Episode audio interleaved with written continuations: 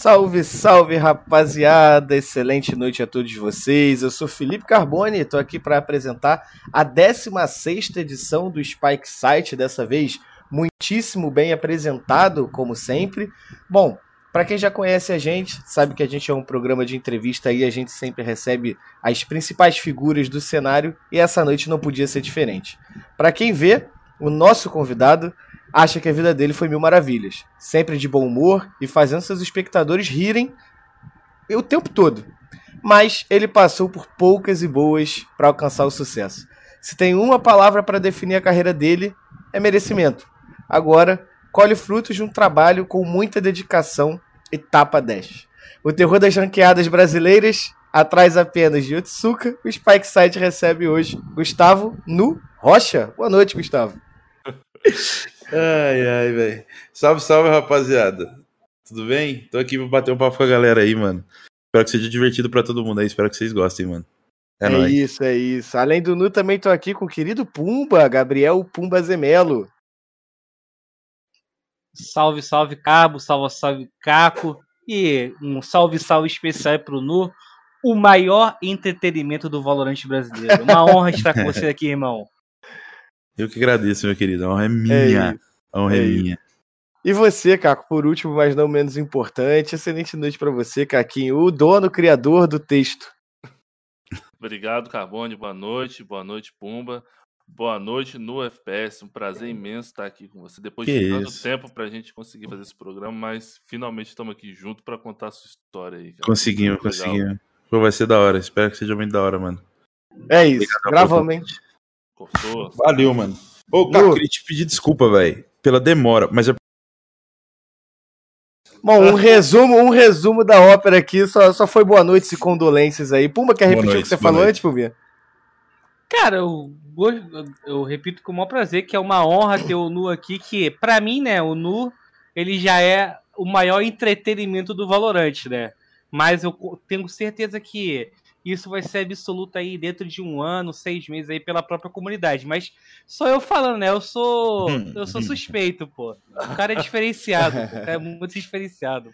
Então, como eu estava dizendo, antes, como eu tava dizendo, antes da, da gente começar a nossa sabatina é, para cima do, do Nuaí, o Puba falou em questão de diferenciado. Puba, você me permite pro, pro momento. Pro, Ed? Ed, permite? Prometo, claro. Então, então vamos para o nosso momento Ed, agradecendo já a Lenovo antecipadamente. Bom, pessoal, Pumba falou em questão de diferenciado e eu digo para vocês que se vocês quiserem ter alta performance e experimentar jogos como nunca antes, o Lenovo Legion 5i chegou para isso. Equipado com processador da décima geração Intel i7, placa gráfica dedicada à NVIDIA GeForce RTX 2060 de 6 GB e memória RAM aí de 16 GB. Para quem quiser saber um pouquinho mais aí, obrigado Lenovo. Digita aí exclamação Lenovo no chat que vocês vão ter todas as informações possíveis e impossíveis sobre este belíssimo equipamento que eles oferecem para vocês.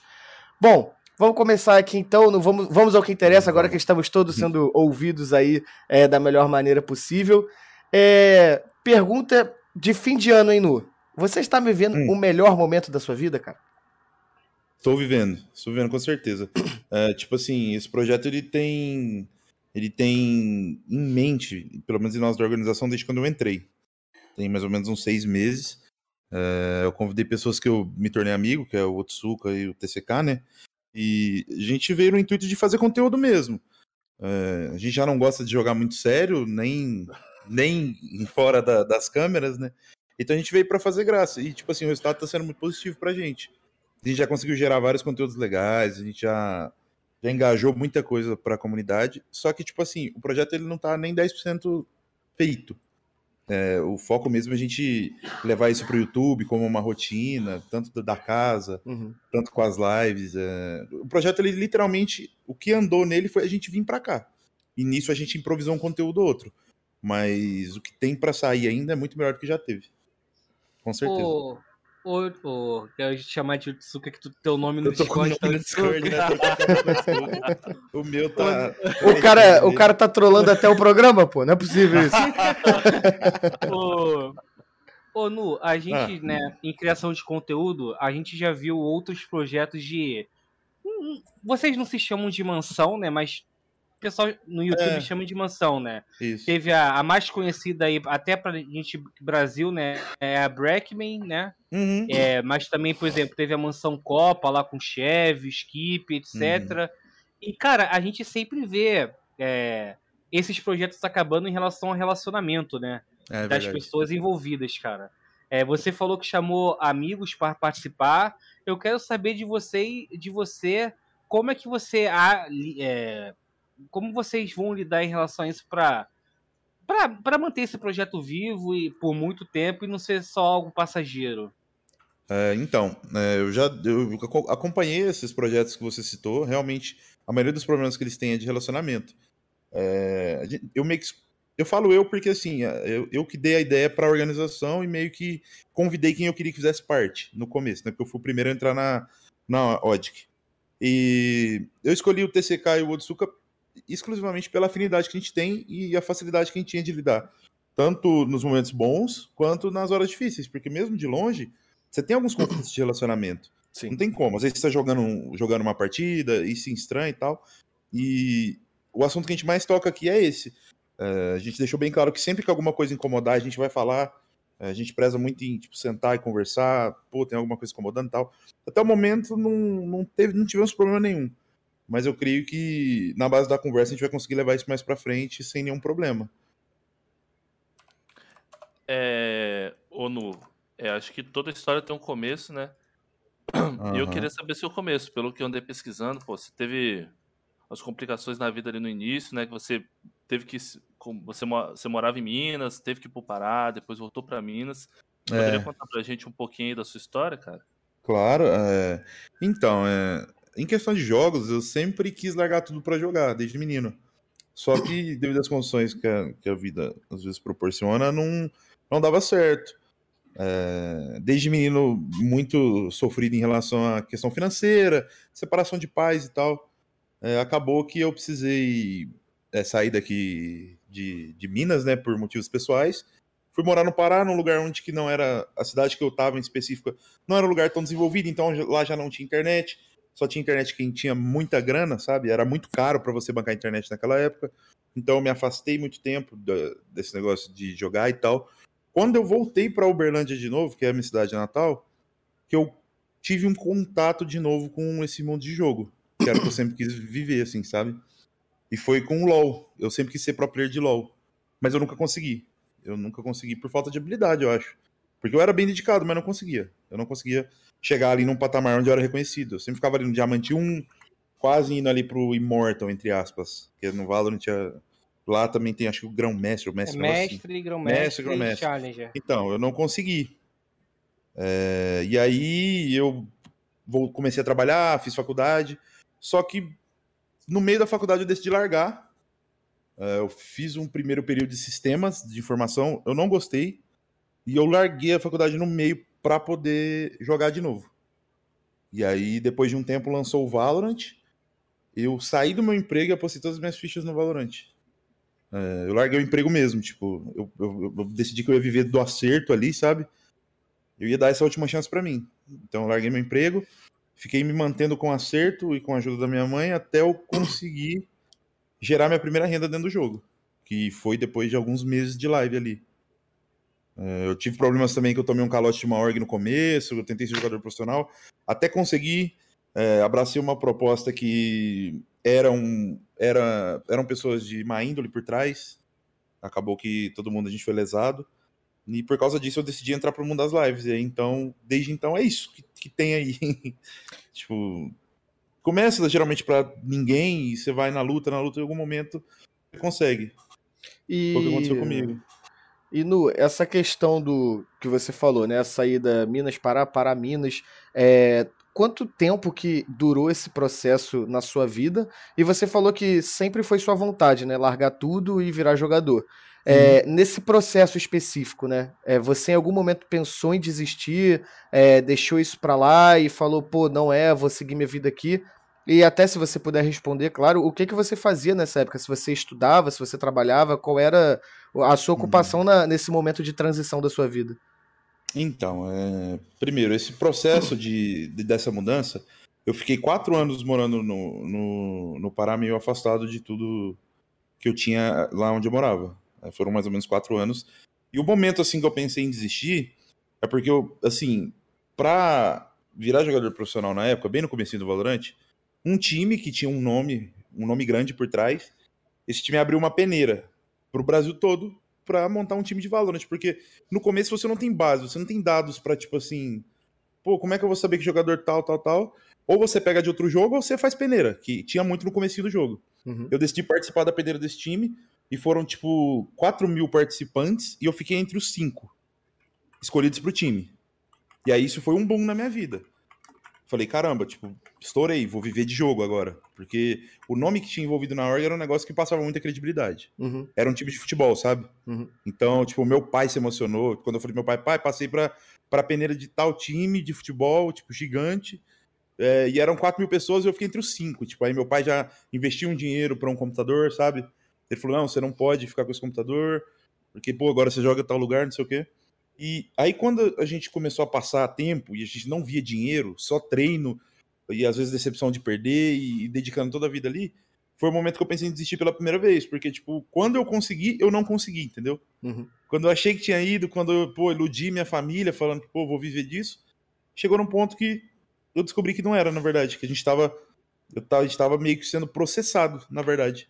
A gente tava mexendo com um negócio judicial. Eu tinha caído num, num, num golpe, entre aspas. E aí foi daí que eu parti pra stream. Eu falei, é a minha última chance, minha última tentativa. Hum, e aí foi isso. Daí pra frente. Um baque grande. Só né? alegria. Né? É, é. Daí pra frente foi só alegria. Cara, nesse período você não chegou a receber convite de outra org? Porque eu, pelo que eu sei da história, você tinha uma multa rescisória ali, né? Tinha. Mas vocês eu acho que vocês estavam até se destacando um pouco. Vocês jogaram bem o, até o campeonato do site. Não sei se você se lembra, vocês jogaram o campeonato Valorant Zone lá no início de 2020. Uhum. E, e vocês jogavam bem, pô. O time de vocês tinha o Repo também lá, que é. eu né, agora. Uhum. É, mas vocês não chegaram nem a receber proposta de outra organização ali naquele período? Então, quando vazou o escândalo de tipo, pô, os meninos da OrgX estão presos por contrato, é, a nossa multa rescisória para aquela época do Valorant, tipo, era tudo mato, cara. Tipo, não tinha. Primeiro que não tinha org na época. Era, mano, eram pouquíssimas orgs. Era, era um negócio assim bizarro, quase não tinha. Isso até me preocupava, porque era o meu primeiro jogo que eu tinha entrado de cabeça. E, tipo, eu não via os times grandes igual tá chegando agora, sabe? Mas depois eu fui entender que era, enfim, que era o começo e tal. É, quando vazou que a gente estava preso por contrato, que era golpe, etc., todo mundo sabia da nossa multa. E naquela época o investimento pro Valorant não era tão alto, ninguém ia pagar. Acho que eu posso até falar o valor, era tipo, era 8 mil reais. E é pouco para agora, porque os jogadores estão valendo, mas para aquela época, ninguém pagava. Tá ligado? Ninguém pagava, porque para você tirar os 5 já é uma nota. E o retorno naquela época era muito baixo. O campeonato valia o quê? 1.500 reais. O maior campeonato da época valia tipo 1.500 reais. Se eu não me engano, era, era, um, um, era um campeonato lá, eu não lembro o nome. Mas, tipo, o campeonato top valia isso. E aí, como é que você paga, sei lá, 35 mil pra seu time ganha. Se ganhar, você pega dois mil reais de premiação. E a gente ficou meio excluído. Os caras meio que acabaram com a nossa carreira, resumindo.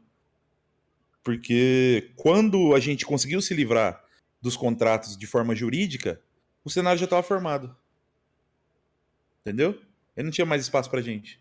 Times grandes já tinham pegado jogadores bons, a gente não encaixava em nada porque estava tudo assinado e tal, e, e já era, basicamente. Ô, Nu, é, a gente está vivendo, né, hoje, nesse período do ano, um, um shuffle, né? Que é mudança para lá, mudança para cá, troca ali, troca aqui. Uhum. Você falou, né, que depois desse problema que você teve, não, teve, não recebeu mais nenhuma oportunidade, ou é, o cenário até fechou um pouco a porta que estava todo mundo formado, né? Uhum. Você, cara, é um cara que eu considero, né? Eu vejo um pouco das suas lives, é, você é um bom jogador, você nunca tentou de novo depois? Até hum. agora, com a sua, a sua influência que você tem agora, pô, cara, vou, deixa eu fazer um teste aí, deixa eu mostrar um pouco o meu jogo. Eu não sou. Não leva isso pro lado pejorativo que eu vou falar, eu não sou só meme, eu sei jogar, tá ligado? Uhum, uhum. Você chegou a, a, a, tentar de novo? Então, é, depois que eu descobri as strings, não. Uh, depois que eu consegui comprar minha primeira webcam com a stream, foi quando eu vi que, assim, alguma coisa ali tinha que dar certo.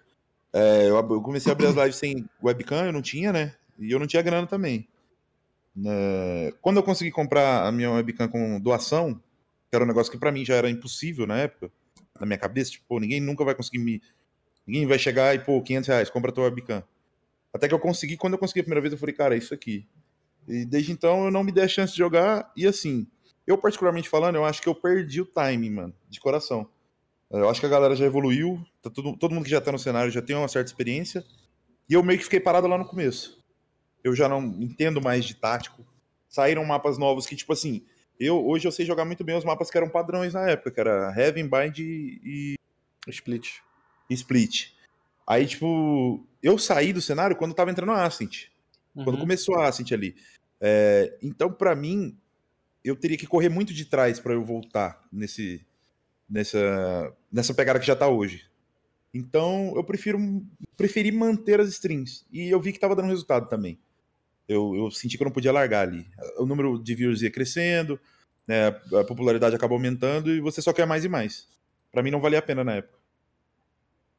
É, Onu, você, você falou lá de, desde o início né, que você sonhava em trabalhar com jogos. Sim. Eu acredito que não importava o que fosse, né? E não, você tentou não. seguir um, uma carreira profissional. Em nenhum hum. momento você, antes mesmo de surgir essa oportunidade lá na, na, na organização, que nem vou citar o nome, né? É, você não pensava em ser streamer? Tipo assim, você não se via como um cara que, tipo assim, poderia trazer um tipo de conteúdo diferente, divertido, igual você consegue fazer isso hoje? Não, porque eu tinha um fator que era muito importante para eu não pensar isso. É, eu era muito tímido, cara. Eu era muito tímido, muito tímido, assim. É porque, cara, tipo, a gente. Pô, quem é gordinho desde moleque acaba que passa por umas situações muito desconfortáveis, né? A vida ah, inteira, ah, com basicamente. Certeza. E aí, com cara, certeza. você cresce, você cresce com vergonha, sabe? Você tem vergonha de tudo. Pô, no futebol você não, você não joga no time sem camisa, tá ligado? Essas coisinhas. E essa cultura foi fazendo que, tipo assim, eu morri de vergonha. Eu não tirava foto, eu não aparecia em lugar nenhum. A foto de família eu sempre tava fora. Porque você acaba tendo vergonha de você, a verdade é essa. Só que eu comecei com as lives, aí minha primeira live com câmera foi uma. Nossa, foi uma loucura para eu poder perder a vergonha. Minha namorada me ajudou muito, que ela ficava me incentivando e tal. Consegui. E aí, depois que você vira streamer mesmo, a vergonha meio que vai embora, né? Você acostuma uhum. falar pra, pra muita gente. E eu tinha um pensamento também que ser streamer era mais difícil que ser pro player. Porque na minha cabeça, se você ser pro player, bastava você se dedicar a estudar que chegava. É, tipo, o que, que o cara aprendeu ali que eu não posso aprender? Eu pensava mais ou menos assim. E em live era mais o carisma, é meio único. Tipo, ou você tem ou você não tem. Só que depois eu descobri que tem, mano, é, é muitos fatores. Não é só você estudar, não é só você treinar. Tem gente que nasce com brilho, com talento que é inexplicável, tá ligado? Não tem jeito. E, cara, é, eu quero saber de você é, suas inspirações para stream, né? Porque no Valorant, cara, no ano passado né, eram poucos, né? Uhum. Tinha o Michel, a Paulinha, né? Que ainda tá ainda hoje. É, tirando os jogadores, aí. Cara, peço até desculpa o Otsuka e o TCK, porque não, não, não, acompanhava tanto ano passado. Não sei se eles estavam no ano passado ou se hum. explodiram esse ano. Mas eram hum. bem poucos, cara. Eu quero saber do que veio inspiração e por que você é, quis seguir mais essa linha assim do, do, do humor, né, da, da zoação e tal. Se você percebeu que esse poderia ser o diferencial é, para os outros streamers. Uhum. Ah, então, é, a, inspira a, minha inspiração direta como streamer, ela é o FRTT e eu vou falar o porquê. É, o FRT, eu vi ele sair do zero pro que ele tá hoje. Eu literalmente vi. Porque assim, eu tive um contato com ele lá no começo, na época que eu ainda era pró, da gente jogar junto no time, a gente já conversava esses assuntos. E tipo assim, o FRT não era um streamer, ele não vivia disso, então ele ainda se dava a chance de fazer um teste ou outro, sabe? E aí, mano, ele decidiu apostar nas lives. E ele era o cara que mandava live no final do jogo, para você pedir no follow, sabe? Igual todo mundo faz. Acabou o jogo, você manda live, ou segue lá, dá aquela força. E eu vi ele saindo de 10, 20, 30 viewers porque ele tava quando eu comecei. Quando eu comecei a fazer live, ele já era gigante. Então, tipo assim, me abriu o olho numa parada, tipo, cara, eu vi o cara sair do 10 viewers. Por que que eu não posso, tá ligado? Uhum. E aí, foi aí que eu meti a cara e falei, vou fazer, vou fazer, vou tentar, se não der, tudo bem. E, tipo assim, acabou que deu certo. Mas muito por ter visto o crescimento dele também. E saber que é possível você sair do zero. Que não é um negócio impossível, entendeu? E sobre o negócio do humor, É, eu sou assim, 24 horas por dia. 24 horas por dia. O Nu que você vê na live lá às 10, 12 horas por dia, nas outras 12 horas ele tá fazendo a mesma coisa. É, então, tipo, não tinha muito como eu fugir. De ser assim, de ser palhação, de querer fazer graça o tempo todo. Eu gosto, eu sempre fiz isso. Uh, foi uma forma que eu encontrei de perder minha timidez com meus amigos próximos. E eu acabei levando isso pra live. E eu fui vendo que foi dando certo, então eu só sou eu, basicamente. Eu não, não faço nenhum esforço para trazer o conteúdo que eu acabo trazendo. E, e Nu, eu quero te fazer duas perguntas, né? Ainda pra, sobre essa questão de streamer. A primeira é se você é realizado hoje como streamer, né? E eu pergunto isso porque a, gente começou essa conversa com você falando sobre a sua vontade de ser pro player e você uhum. hoje é, é, streamer e é a famosa máxima de às vezes há males que vem para o bem, né? Então às vezes tudo uhum. que aconteceu com você te levou para onde você está hoje. E se tudo que você viveu até hoje como streamer, você falou a questão da sua vergonha e tudo mais, é, de que forma isso impactou na sua vida pessoal? Se você falou que era muito tímido, se hoje você se vê muito mais solto, muito mais relaxado, graças às, uhum. suas transmissões, né? Tá. É, então, eu sou realizado com certeza, porque assim, eu já vivi parte de um sonho. É, eu já tive um reconhecimento bacana. Em Uberlândia, a cidade que eu morava, é uma cidade pequena. Mas, assim, as poucas vezes que eu saí, devido à pandemia e tal, eu, eu tive meio que um aproveitamento 100% de ser reconhecido. Todas as vezes que eu saí de casa, eu Legal. fui reconhecido por alguém que pediu para tirar foto e tal. Isso para mim já era assim uma coisa que nunca iria acontecer. Uhum. É, o meu crescimento ele foi muito rápido e assim, se você me perguntar o porquê, eu não sei te explicar. Sabe? Foi um negócio muito repentino. É, não tem uma fórmula secreta, não sei te falar o que, que aconteceu, mas do nada, você é um anônimo e do nada. Tipo, você é um anônimo que fracassou no jogo por má índole de alguém. Depois você vira alguém conhecido que pessoas pedem para tirar foto e desabafam, falam que são muito fãs, que você melhora o dia de milhares de pessoas diariamente. É um negócio muito doido. Isso aí já é uma realização extrema. Porém, eu não posso falar que eu tô 100% realizado, porque assim, eu sou um cara muito criativo, eu tenho muita coisa na minha mente que eu quero fazer ainda. A casa, por exemplo, saiu da minha cabeça, do nada. Uhum. É, o Otsuka comentou um dia, cara, eu preciso me mudar. Eu falei, pô, vamos montar uma casa? Nós, eu, você e mais alguém. Vamos chamar alguém pra gente fazer um conteúdo bacana. Aí ele abriu o olho e falou: Vamos. A gente falou com a org, a org falou: A gente faz o projeto para vocês. E, tipo, sabe, essas coisas. Uh, eu tenho muita coisa que eu quero que dê certo. Igual, igual eu falei no começo, a casa ainda não, não aconteceu. Vai acontecer. E esse projeto, se ele der certo, com certeza eu vou me sentir muito realizado. Foi um negócio que eu tirei da, do nada, sabe? É bizarro. Nu, você falou, né, que quando é, você passou na, na tal peneira, né, o seu pai te ajudou. Então Foi. isso me, me leva a crer que a sua família se sentiu feliz pela sua conquista, né? Pela uhum. sua aposta, que você largou seu emprego e tal, apostou tudo no Valorant. Uhum. Eu acredito, né, que seus pais devem acompanhar a sua live, seu pai, sua mãe deve sua família, né? Uhum. E depois de tudo que aconteceu é, já teve algum comentário por parte deles que está feliz pelo caminho que você seguiu? Com certeza. O pessoal lá, assim, é, eles, eles veem a evolução, eles, eles claramente acompanham. É, mas, assim, quando a minha família abriu o olho mesmo, foi quando eu saí na TV, lá na minha região. É, eu saí na Globo, dei uma entrevista pra Globo lá, como, tipo, pessoas que vivem de stream. Os caras me chamaram, eu recebi uma mensagem no meu Instagram da Globo. Falando, a gente quer gravar uma matéria com você, sobre pessoas que vivem fazendo live, jogos e tal. E assim, é... não tinha como eu comprovar para minha família que eu tava vivendo e vivendo de uma forma legal e vivendo bem e ganhando um dinheiro bacana. Tipo, não tem como você provar isso pra alguém. Tipo, você não chega e mostra, olha aqui, eu ganho. Toma o extrato. é, não dá pra fazer isso. A gente não minha faz. conta. Então, para muitas pessoas distantes da minha família, eu só ficava no quarto 24 horas porque eu, eu talvez era um preguiçoso. Sabe? A pessoa não sabe o que tá rolando. E aí, mas quando eu apareci na Globo, e assim, eu falei pra minha mãe, aí sabe como é que é mãe, né? Minha mãe já, meu filho vai aparecer na Globo, falou pra, pra toda a cidade. E desde então, aí o reconhecimento familiar ele foi bem maior. Porque, pô, apareceu na Globo, e aí eu, pô, dando entrevista como se eu fosse a bola da vez ali, a galera começou a botar muita fé, sabe? Falou, caramba, ele realmente tá trabalhando. E quando eu vim para São Paulo também, a mudança, a galera vê que, tipo, é, alguma coisa ele tá fazendo, sabe? Não é à toa. E sobre o negócio do meu pai é o seguinte: meu pai ele tem uma filosofia de vida desde sempre que ele fala: oh, você pode fazer o que você quiser da sua vida desde que você faça muito bem. É, ele fala isso pra mim desde novo: tipo, você pode fazer o que você quiser. Quer ser cantor? Vou te apoiar. Quer fazer isso? Vou te apoiar. Mas você me deve fazer muito bem. Toque, estude o que tiver que estudar, mas você vai fazer bem. E quando eu falei para ele das lives, é, quando eu recebi o contrato lá da galera, eu falei: olha aqui, pai, você falou que tinha que fazer bem, tá aqui. Só que com o computador que eu tenho, hoje eu não consigo fazer bem por limitação técnica. Daí ele parcelou um, um, computador bem. Era tipo assim, um degrauzinho acima do que eu tinha.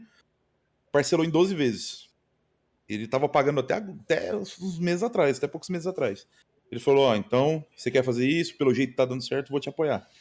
E foi assim que ele me deu esse primeiro computador, que foi onde eu joguei basicamente e comecei a fazer lives nele. É, o Tsuka, acho que, apesar de você falar que não, não existe... Ô, oh, Tsuka... Pô, edita esse nick do Discord aí, pelo amor de Deus. Quer que eu tento mudar? Ô, pelo amor de Deus. Ô, oh, caralho. Vai, oh, de novo, nu. É... Você, não existe segredo, mas uma hum. das coisas que eu, que eu vi que você tem é dedicação. Então, uhum. quando você começou a fazer stream, você se dedicou demais a isso. Muito. É, inclusive, você Acho que você, sei lá, você deve ter um recorde né, de fazer 170 dias, não foi? Seguido de live. Foi, foi. Foi meio queria, ano, assim. Eu queria que você contasse seu objetivo maluco de fazer todo dia live, 10, 12 horas. e que loucura é essa? Como é que você não pensou na sua saúde nesse momento? Então, isso aí foi uma coisa muito doida. Que, cara, é porque assim, é um negócio tão difícil da gente alcançar, que é viver de live stream. Quando o meu começou a dar certo, eu falei, gente, qual que são os segredos para você crescer como streamer? Constância, tal. E eu, eu comecei a. Eu, eu criei uma noia na minha cabeça que é o seguinte: pô, se eu faço live de manhã, só quem pode me assistir de manhã vai ver. Se eu faço live só de tarde, só quem pode me assistir à tarde vai ver.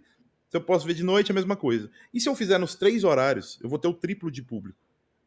Porque aí o cara da manhã ele me vê, o da tarde e tal. Eu comecei a brisar nisso. E aí eu fiz umas contas doidas, eu falei, eu preciso dormir tantas horas e tal.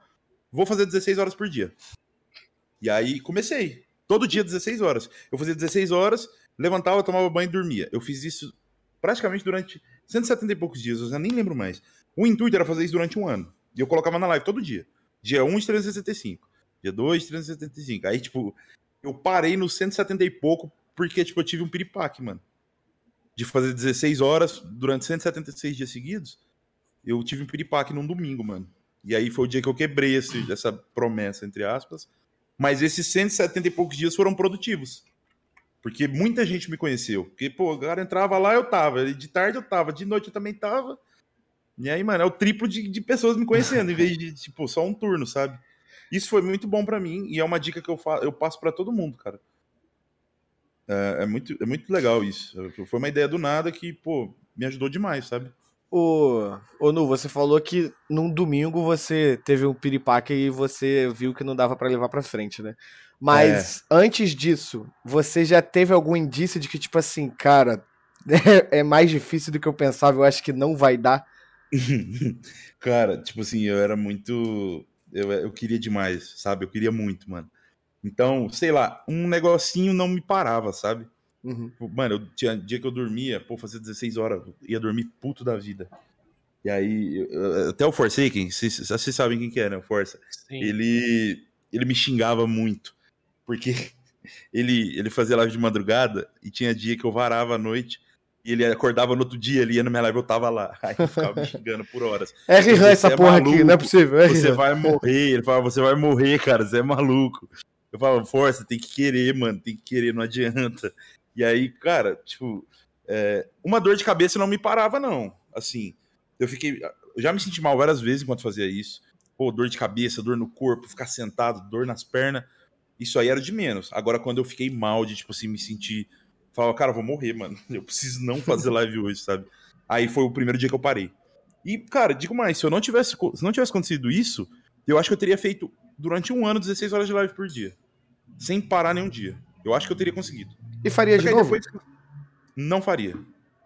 Não faria porque, assim, é, foi um momento ali de... Eu nem sei a palavra para descrever. Tipo, quando a pessoa quer demais, mano. Eu queria, eu queria muito. Era muita vontade.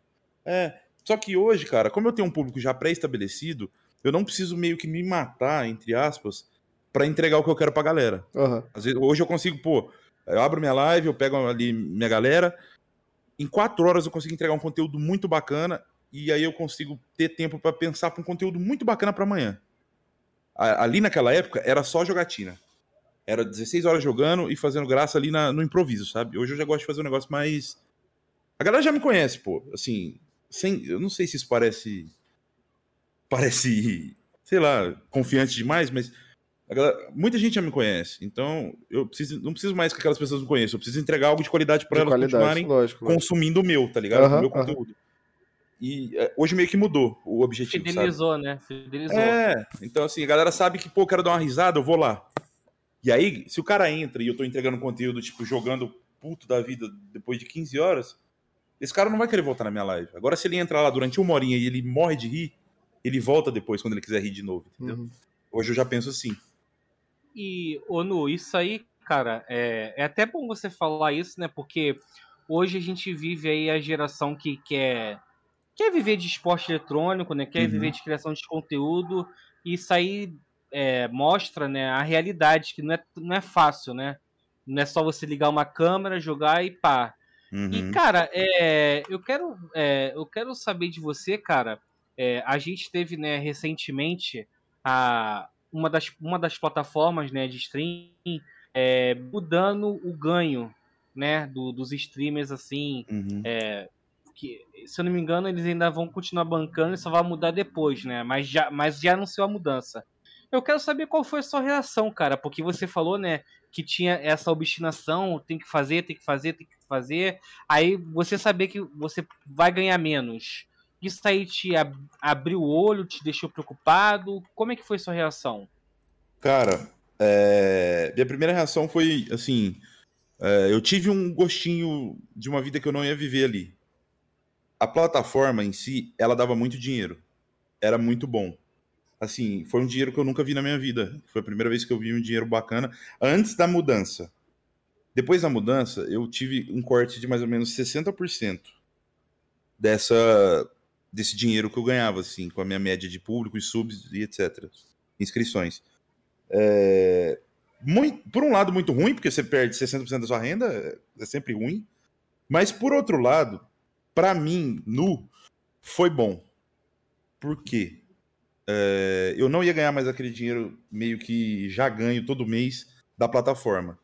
Eu tive que aprender a me tornar uma pessoa mais profissional e buscar patrocínio. Então eu meio que fui obrigado a profissionalizar a minha live e a, e a ser um cara mais profissional. É, eu, eu, tive que, é, tipo, eu precisava que a empresa olhasse para minha live e falasse, pô, esse cara é um cara da hora de patrocinar, ele sabe vender minha marca tá ligado? Ele não faz, não faz nada de errado, o cara, pô, se comunica bem. Então, por esse lado, eu não, eu não achei ruim. Hoje eu tô com vários patrocínios, às vezes até mais do que eu consigo lidar. E, tipo assim, é, isso é muito bom para mim, cara. Porque eu, eu ganhei uma experiência muito bacana em ser patrocinado. E pra uma figura pública, isso é muito bom, cara. Tipo, se você é uma empresa, você vê que o cara tá vendendo um produto, mesmo que seja produto de outra pessoa, mas o cara tá fazendo bem, você vai, em um futuro, até ali mesmo, você vai querer fazer isso, tá ligado? Então isso me abriu muito, muito a minha mente. Eu falei, cara, eu preciso me tornar profissional. E me ajudou.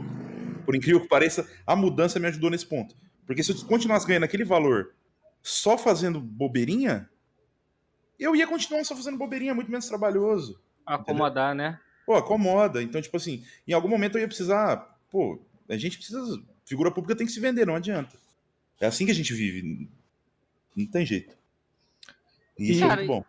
E outra, outra questão que eu tenho, né, que isso até é quando tem discussão, debate sobre isso, né, é uma linha de raciocínio que eu tenho que o streamer hoje não, não, tem, não tem que criar conteúdo só para um lugar, né? Uhum. Tem, tem, rede social, é, Twitter, tem Instagram, tem o YouTube. E você, você falou de profissionalizar ainda mais seu trabalho, né? Virar um garoto propaganda, né? Sim, sim. Assim, assim dizer. É. Você também você também tem, você se mostra uma pessoa bem esclarecida, né? Que tem ideias que, uhum. que de projetos. Em relação a você, você pretende criar conteúdo para outra, outras plataformas a fim de monetizar também, por exemplo, no YouTube, um canal de que, por exemplo, Casimiro. Casimiro tem um canal de cortes. Uhum. Ele ganha uma grana lá. Você também pode ter um canal. Assim. Eu, eu, tô, eu tô perguntando sem, sem não saber, entendeu? Hum. Não, não tem problema. Ó, então, é, todas as outras plataformas que não são a que eu faço live hoje, eu uso como porta de entrada para me conhecerem. Tipo assim, hoje eu tenho TikTok, tenho YouTube, movimento muito o meu Twitter, é, movimento bastante o meu Instagram também. Mas, por exemplo, meu TikTok e o meu YouTube, é, eu não espero monetização de lá, nem, nem faço por isso. Eu faço mais para ser uma porta de entrada para as pessoas acompanharem a minha live diariamente. É, eu sempre usei essa, o TikTok e o YouTube para isso. Por mais que o YouTube ainda dê dinheiro, o YouTube ainda monetiza. Mas, é, inclusive, eu nem mexo no que está lá no YouTube, porque assim, não é o foco. Eu não quero usar o YouTube para ganhar dinheiro. Quero que a galera me conheça e venha trocar uma ideia comigo na live, sabe? Um cartão de visita ali, né? É um cartão de visita. É, Twitter. O meu Twitter, é, eu viralizo muita coisa no Twitter. Eu, eu, eu tenho umas ideias muito boas para cortes, para você colocar no Twitter que eu sei que vai ficar legal, que a galera vai gostar, sabe? É, o Twitter hoje é meu carro-chefe de divulgação, enfim. É, eu sou muito bom com os times do Twitter. Tipo, direto eu posto alguma coisinha lá que é muito legal. É uma das poucas coisas que eu sei fazer bem, mas eu sei fazer muito bem isso. E... Mas é tudo para mim, todas as outras plataformas que não sejam as da live são cartão de visita. Tipo assim, venha conhecer a live desse garoto aqui. E esse negócio do Casimiro, inclusive, que você citou, é, eu pequei nisso aí. E, ele teve essa ideia dos cortes dele. E eu já tive, eu já fiz reações igual ele, muito boas, mas nunca passou pela minha cabeça pegar, cortar e jogar no YouTube. É, eu pequei muito nisso, eu devia ter feito. Depois que eu vi que ele fez e, tipo, ele deu um boom por causa disso, uhum, uhum. eu me senti um pouco, eu falei, pô, eu mosquei nisso aí, eu podia ter feito. É porque pega já, um mano, público já... totalmente, às vezes, off-game, off é, tudo, né, cara? Não tem nada a ver. Você sabe? vai pra outro e, assim, nicho, né? A minha vontade mesmo é sair do nicho do jogo. Tipo, é bom, tal, mas eu gosto de fazer graça, eu gosto de humor, sabe? Eu gosto de, de, de... E, mano, isso, graça você faz com qualquer situação, mano. Se eu botar um xadrez aqui, às vezes sai alguma coisa engraçada. Não precisa ser exclusivamente valorante, sabe? E esse negócio do Casimiro, eu fiquei, eu, eu fiquei me sentindo meio culpado. Eu falei, pô, por que eu não pensei nisso, cara? E agora já foi também. Mas, ah, mas, enfim, é isso. Mas dá tempo, dá tempo. Indo pra é, é esse, esse assunto profissão streamer, assim, né? É, acredito que seja uma coisa que você até conversa bastante. Você já falou que não tem uma fórmula mágica sobre isso, né? O que, que fez dar certo e tudo mais. É, não tem. Mas assim, para quem tá te assistindo aqui, tem vontade de começar uma carreira de streamer. Claro que não é fácil, né? Mas assim, não, você, é. você já falou a questão de patrocínio, você falou questão de é, de doação para o canal e tudo mais. Como que é feita a vida de um streamer, cara? Você, se você perder todos os seus patrocinadores, você morre de fome. Como é que funciona essa, essa divisão? Porque é um trabalho é, que você, como você disse, você tem que vender a sua imagem, né? Mas você ao mesmo tempo talvez tenha que manter o equilíbrio ali para também estar tá fazendo um bom trabalho na sua, na sua stream. Como é que hum. é, a, a, profissão stream, assim, para quem está começando, quer entender? É o fim do mundo uma pessoa que não consegue um patrocinador? Como é que funciona? Não, não, não. Assim, é, cara, eu acho que além de patrocinador, além de qualquer coisa, você tem que focar no teu público. Porque sem o númerozinho de views lá contando uma galera bacana, você não tem patrocinador, você não tem sub, você não tem nada. Uhum. Então, assim, o seu foco principal é sempre os seus viewers que estão lá, cara. É, por mais que eu falo que eu tenho patrocínio e tal, eu ainda continuo a mesma coisa. Eu só aprendi mesmo que eu falo é tipo, pô, hoje eu me comunico melhor pra até para participar de reuniões, essas coisas, sabe? Mas o teu foco como streamer, você que quer começar, é o seguinte: você vai começar. Geralmente todo mundo começa com zero, não tem ninguém. e de grão em grão, você vai sabendo como que você agrada aquelas pessoas. Pô, vai chegar o Joãozinho 123. Pô, o Joãozinho 123 adora que você, que você fica bravo. Então, assim, você vai. É uma balança. Mas o foco ele tem que ser sempre focado pro público. Se você perde público, você perde tudo. Você não tem engajamento, você não tem patrocínio, você não tem nada. É óbvio que é importante e tal. E agora, a questão monetária da plataforma, ela realmente está difícil para quem está começando. Isso é uhum, fato. Uhum. Tá muito difícil. Assim, é, antes, uma, uma pessoa com, com um público menor, vamos botar ali umas 200, 300 pessoas na live, com a galera que apoia, que dá a sua inscrição, a pessoa vivia bem, cara. Ela, vivia, ela ganhava mais do que qualquer outro emprego, assim, que você vai arrumar fácil, sabe? Tradicional, né? É, emprego tradicional, que você vai ganhar salário mínimo, a pessoa ganhava mais com um público de 300 pessoas, ela ganhava bem mais. Hoje não é mais assim. Tá muito difícil para quem tá começando. É... Hoje a minha maior fonte de renda, por exemplo, na minha live, é quando eu passo propaganda. Mas é porque eu, eu, eu geralmente tenho mais de mil pessoas assistindo. Se não fosse essas mil pessoas, por exemplo, a minha renda era muito baixa da live em si. Uhum. Por mais que eu, que eu tenho a galera lá, não, não dá mais tanto dinheiro. É, tá complicado. Tipo, eu, eu não, não digo para você desistir nunca, pelo amor de Deus. Quer ser streamer? Faça. Mas pode ser que no começo você vai passar por mais dificuldades do que eu passei, por exemplo. Uhum. Hoje, do que eu passei na época, sabe? Uhum, uhum. Dava para viver com um público bem menor. Hoje não, não sei se dá. Eu creio que não. Hoje tem que apostar também em outras plataformas né, também. Tem, é, tá vindo uma galera aí. Ui, aí. Então dá, acho que dá para tentar ainda. Dá para tentar, com certeza. Mas puxando outro assunto ainda envolvendo a sua stream, ah. é, eu queria que você comentasse de onde surgiu o bordão Tapa Dash. Ah, eu acho que você acho que ajudou muito a você bombar, né? Muita gente. Eu joguei com gente que tava escrito Tapa Dash na porra do nome, pô. ah, é sacanagem. Inclusive, tava pesquisando você para poder fazer o roteiro do programa. Achei é. o seu CNPJ e, e o meu tava escrito, tava, tava escrito. O nome fantasia. É, tá marcado aí, cara. Eu tenho uma empresa chamada Nutapadesh.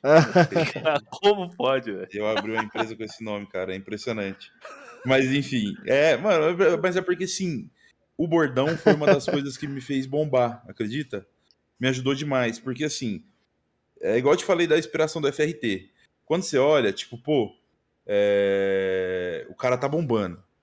Mano, não é copiar, mas, cara, inspiração é isso. É você ver o cara fazer uma coisa que tá dando certo, você tenta fazer meio que parecido para dar certo também. Isso é se inspirar na pessoa. E aí o FRT tava bombando lá com o Vamos, não sei o quê. Aí teve o Hertz também que apareceu com um negócio de ensaboado e tal. Mano, eu tava assim, cara. Todo mundo que tá bombando tem, tem, tem bordão, cara. O Xande na época fazia muito pru, sabe? E aí todo mundo. E aí eu falei, cara, o que eu faço, mano? Eu preciso viralizar um bordão, sabe? E aí, na época, é, eu gostava já de dar esse tapa dash, que era você dava um tiro e da chave era bonito. Eu falei, mano, vou soltar essa. Brinquei com um amigo meu. Vou soltar essa, eu acho que vai. Aí, beleza. Comecei a fazer, e toda vez que eu falava, fazia, eu soltava, mudei o nome. Botei esse nome, né? O nome da empresa, inclusive. Botei lá no Tapa Dash. E aí, eu aí comecei a, a, dar uma crescida, né? E aí, quando eu tava ali na minha margem de 300, 400 pessoas, que a galera já ficava tipo assim: caramba, esse cara é famoso, não sei o quê eu lancei um bagulho assim, ó. Se você tiver tapa dash no nick, eu te adiciono na minha lista de amigo. E aí virou uma. Virou uma. Espalhou em massa. Porque, tipo, todo mundo queria saber o que, que diabo é tapa dash, por que, que tá todo mundo com isso, tá ligado? E aí, mano, virou uma divulgação que eu ganhei de graça. Tipo, eu inventei esse bagulho de adicionar todo mundo que tinha tapa dash. E de repente todo mundo que me assistia tinha. E aí Pô, você vai jogar ranked, cai um cara tapa dash. Aí você fala, pô, beleza. Aí você vai jogar outra, outro cara. Você vai falar, mas de onde que é isso, cara? Aí vai lá e pergunta pro cara. O cara vai e me divulga. E aí, mano, isso virou uma bola de neve. Até que eu tive que criar outra conta para continuar adicionando a galera, porque minha conta tava tapa dash assim, ó, de cima a baixo.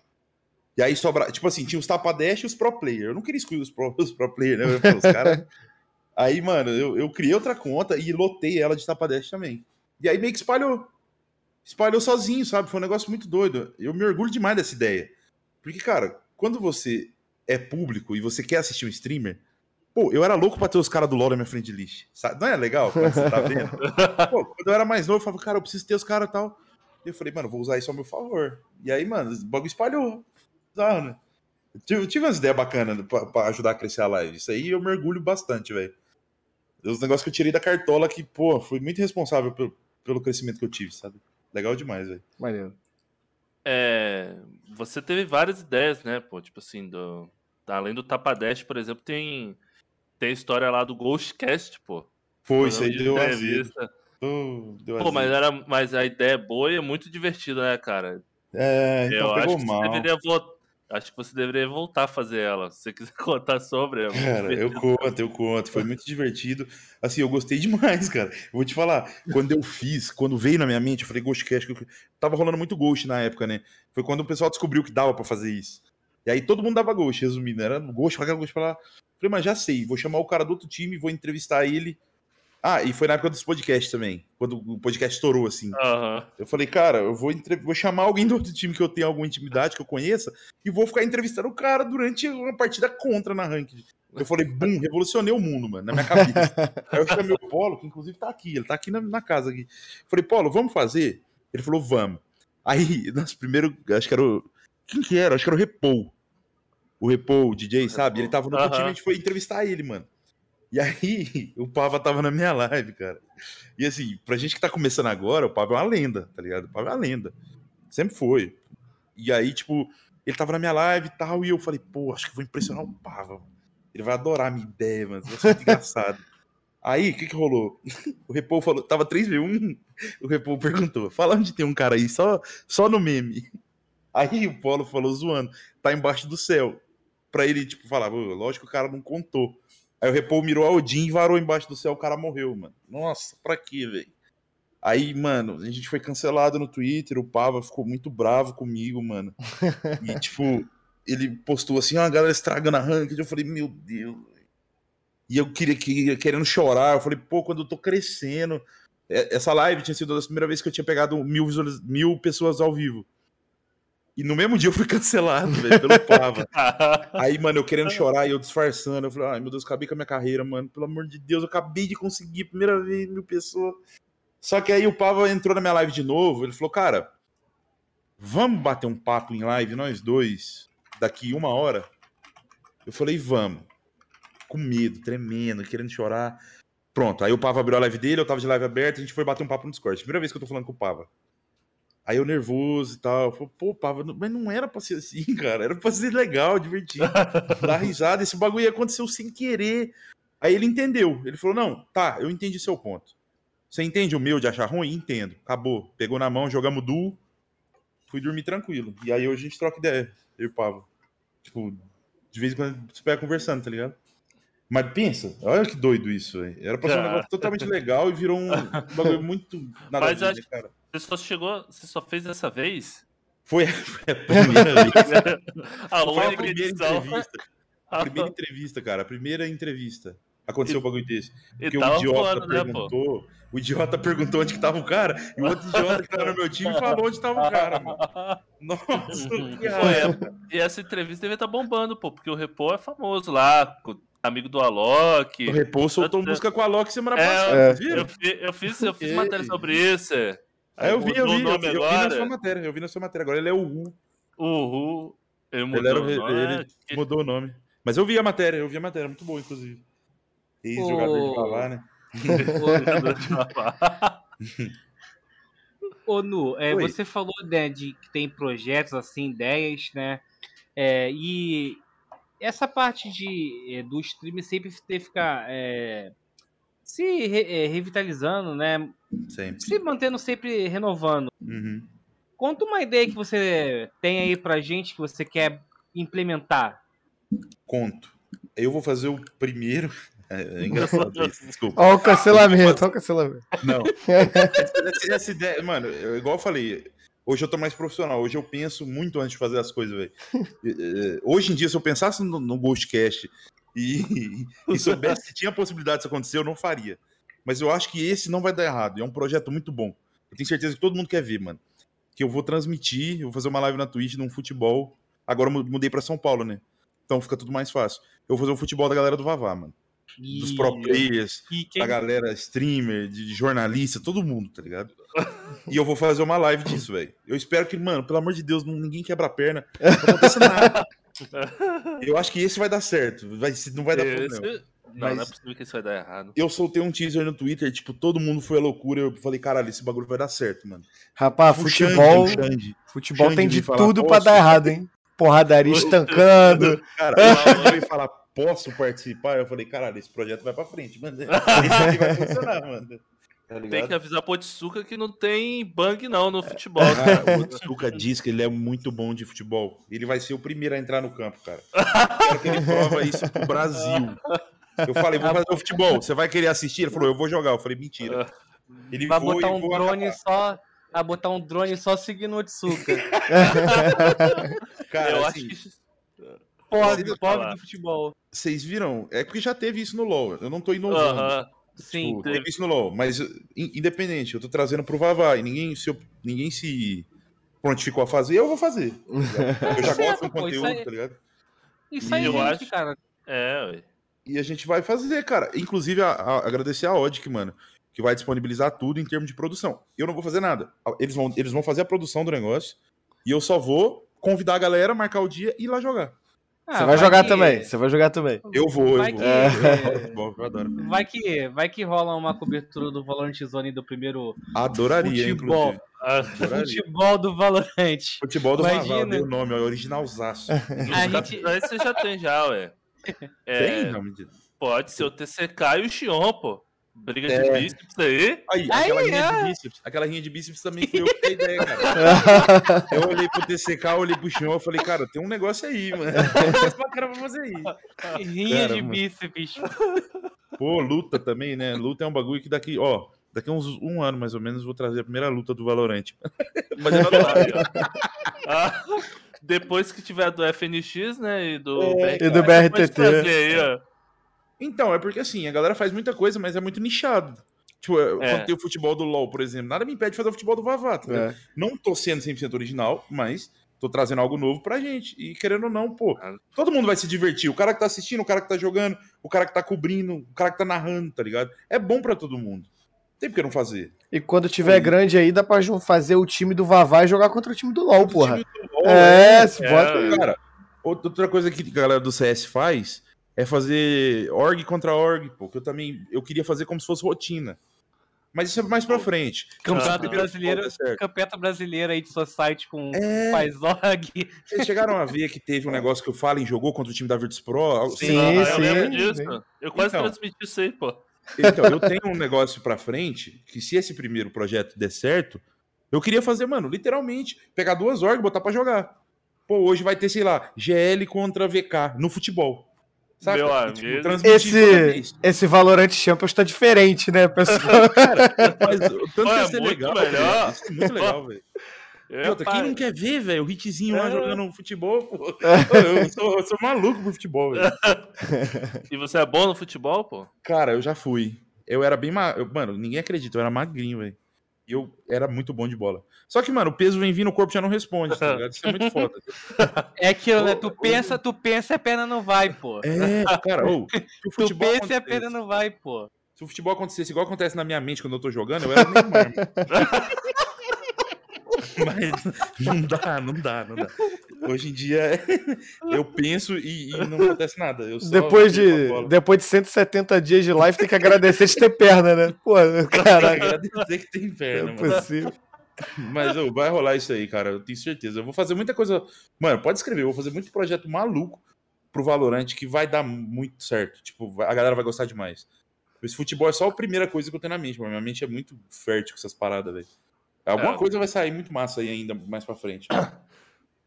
Mas o, o Nu, outra, outra é. história que a gente quer que você conte um pouquinho aí é a hum. história do saco de cimento. Ah, e essa aí pegou. Cara, Fui cancelado também. Tirou, de onde essa você tirou aquele saco, cara? Eu, eu fui. Tava tendo obra lá em casa, cara. Mas, ó. Perdão. Essa história ela é difícil, velho. Ela é difícil porque eu fui fazer uma publicação no Twitter e, tipo, eu nunca tinha sido tão famoso na minha vida, mano. E, e, sei lá, tipo, cara, pra mim, naquela época ainda, postar algo no Twitter era só postar algo no Twitter. E ainda mais quando não tem intenção de ofender ninguém. Então, tipo, eu falei, cara, tô cansado, vou postar no Twitter. Que eu tô cansado. Aí eu falei, cara, nossa, live tá sendo foda de fazer. Resumindo o tweet, né? Falei, live tá sendo osso de fazer, mano. Eu tô cansando mais na live do que no meu último emprego. Ponto final. Não. Aí acabou a minha vida, mano. Por três dias eu sendo xingado no Twitter, velho. Por todo mundo, cara. Tipo, que não era do cenário. Eu tava sendo. Eu fui cancelado por pessoas como, tipo assim, comuns, velho, que não tem nada a ver com o Valorant. Entendeu? O meu tweet, ele viralizou fora da bolha do Vavá. E aí pegou oh, mal pra mim, cara. Efeito é, manada, né? É, porque aí o cara que trabalha 8 horas por dia e estuda mais 7, quando ele vê eu postando que fazer live tava sendo cansativo, na cabeça dele eu tô, mano. E o cara, mano, eu entendi um pouco também quando esse tweet saiu da bolha, que o cara que lê aquilo ali, ele não vai entender meu lado, mano tá ligado? Ele, e... Imagina, o cara pega busão 5 da manhã, ele chega em casa meia-noite, aí ele abre o Twitter por 5 minutos que ele tem, ele vê eu falando que eu tô cansado porque eu fiz 8 horas de live. E no. Tipo, eu dou o direito desse cara ficar puto, sabe? Você, você sobreviveu a dois cancelamentos, né? Como dois. a gente tá falando aqui, você sobreviveu. Depois desse. Depois do segundo, você passou a ter noção, tipo, do que é ser figura pública de fato Sim. e pensar sobre o assunto. E como é que você é hoje, cara? Porque qualquer coisa que você posta no Twitter é três vezes pensando, né? Isso, então. Aí, só, só pra concluir o bagulho do saco de cimento, a galera começou a. E, tipo, eu quis satirizar a galera fora, fora da bolha eu falei assim, cara, eu, eu, pensando, eu falei, se eu fizer uma piada sobre esse assunto, quem tá me cancelando nem vai ver. Porque os caras nem vê stream. Eles só queriam, mano, despejar algum ódio ali em alguém e viu eu dando bobeira, eu falando asneira. é esse aqui mesmo, tá ligado? Oh, eu fui mitigado, cara. Foi, tipo assim, acho que foi o pior momento da minha vida em termos de rede social, mano. Eu não conseguia abrir nenhuma rede social. Não conseguia. Eu tava sendo muito xingado, velho. Tipo, só porque eu postei que eu tava cansado e que, tipo, eu canso mais hoje fazendo live do que atendendo telefone telemarketing. Eu não devia ter feito isso, eu acho. Mas enfim. É... Aí o negócio do saco do cimento foi o seguinte: eu falei, eu vou satirizar, mano. Eu não aguento mais ser xingado. E eu tô ficando calado, parece que o povo não para, mano.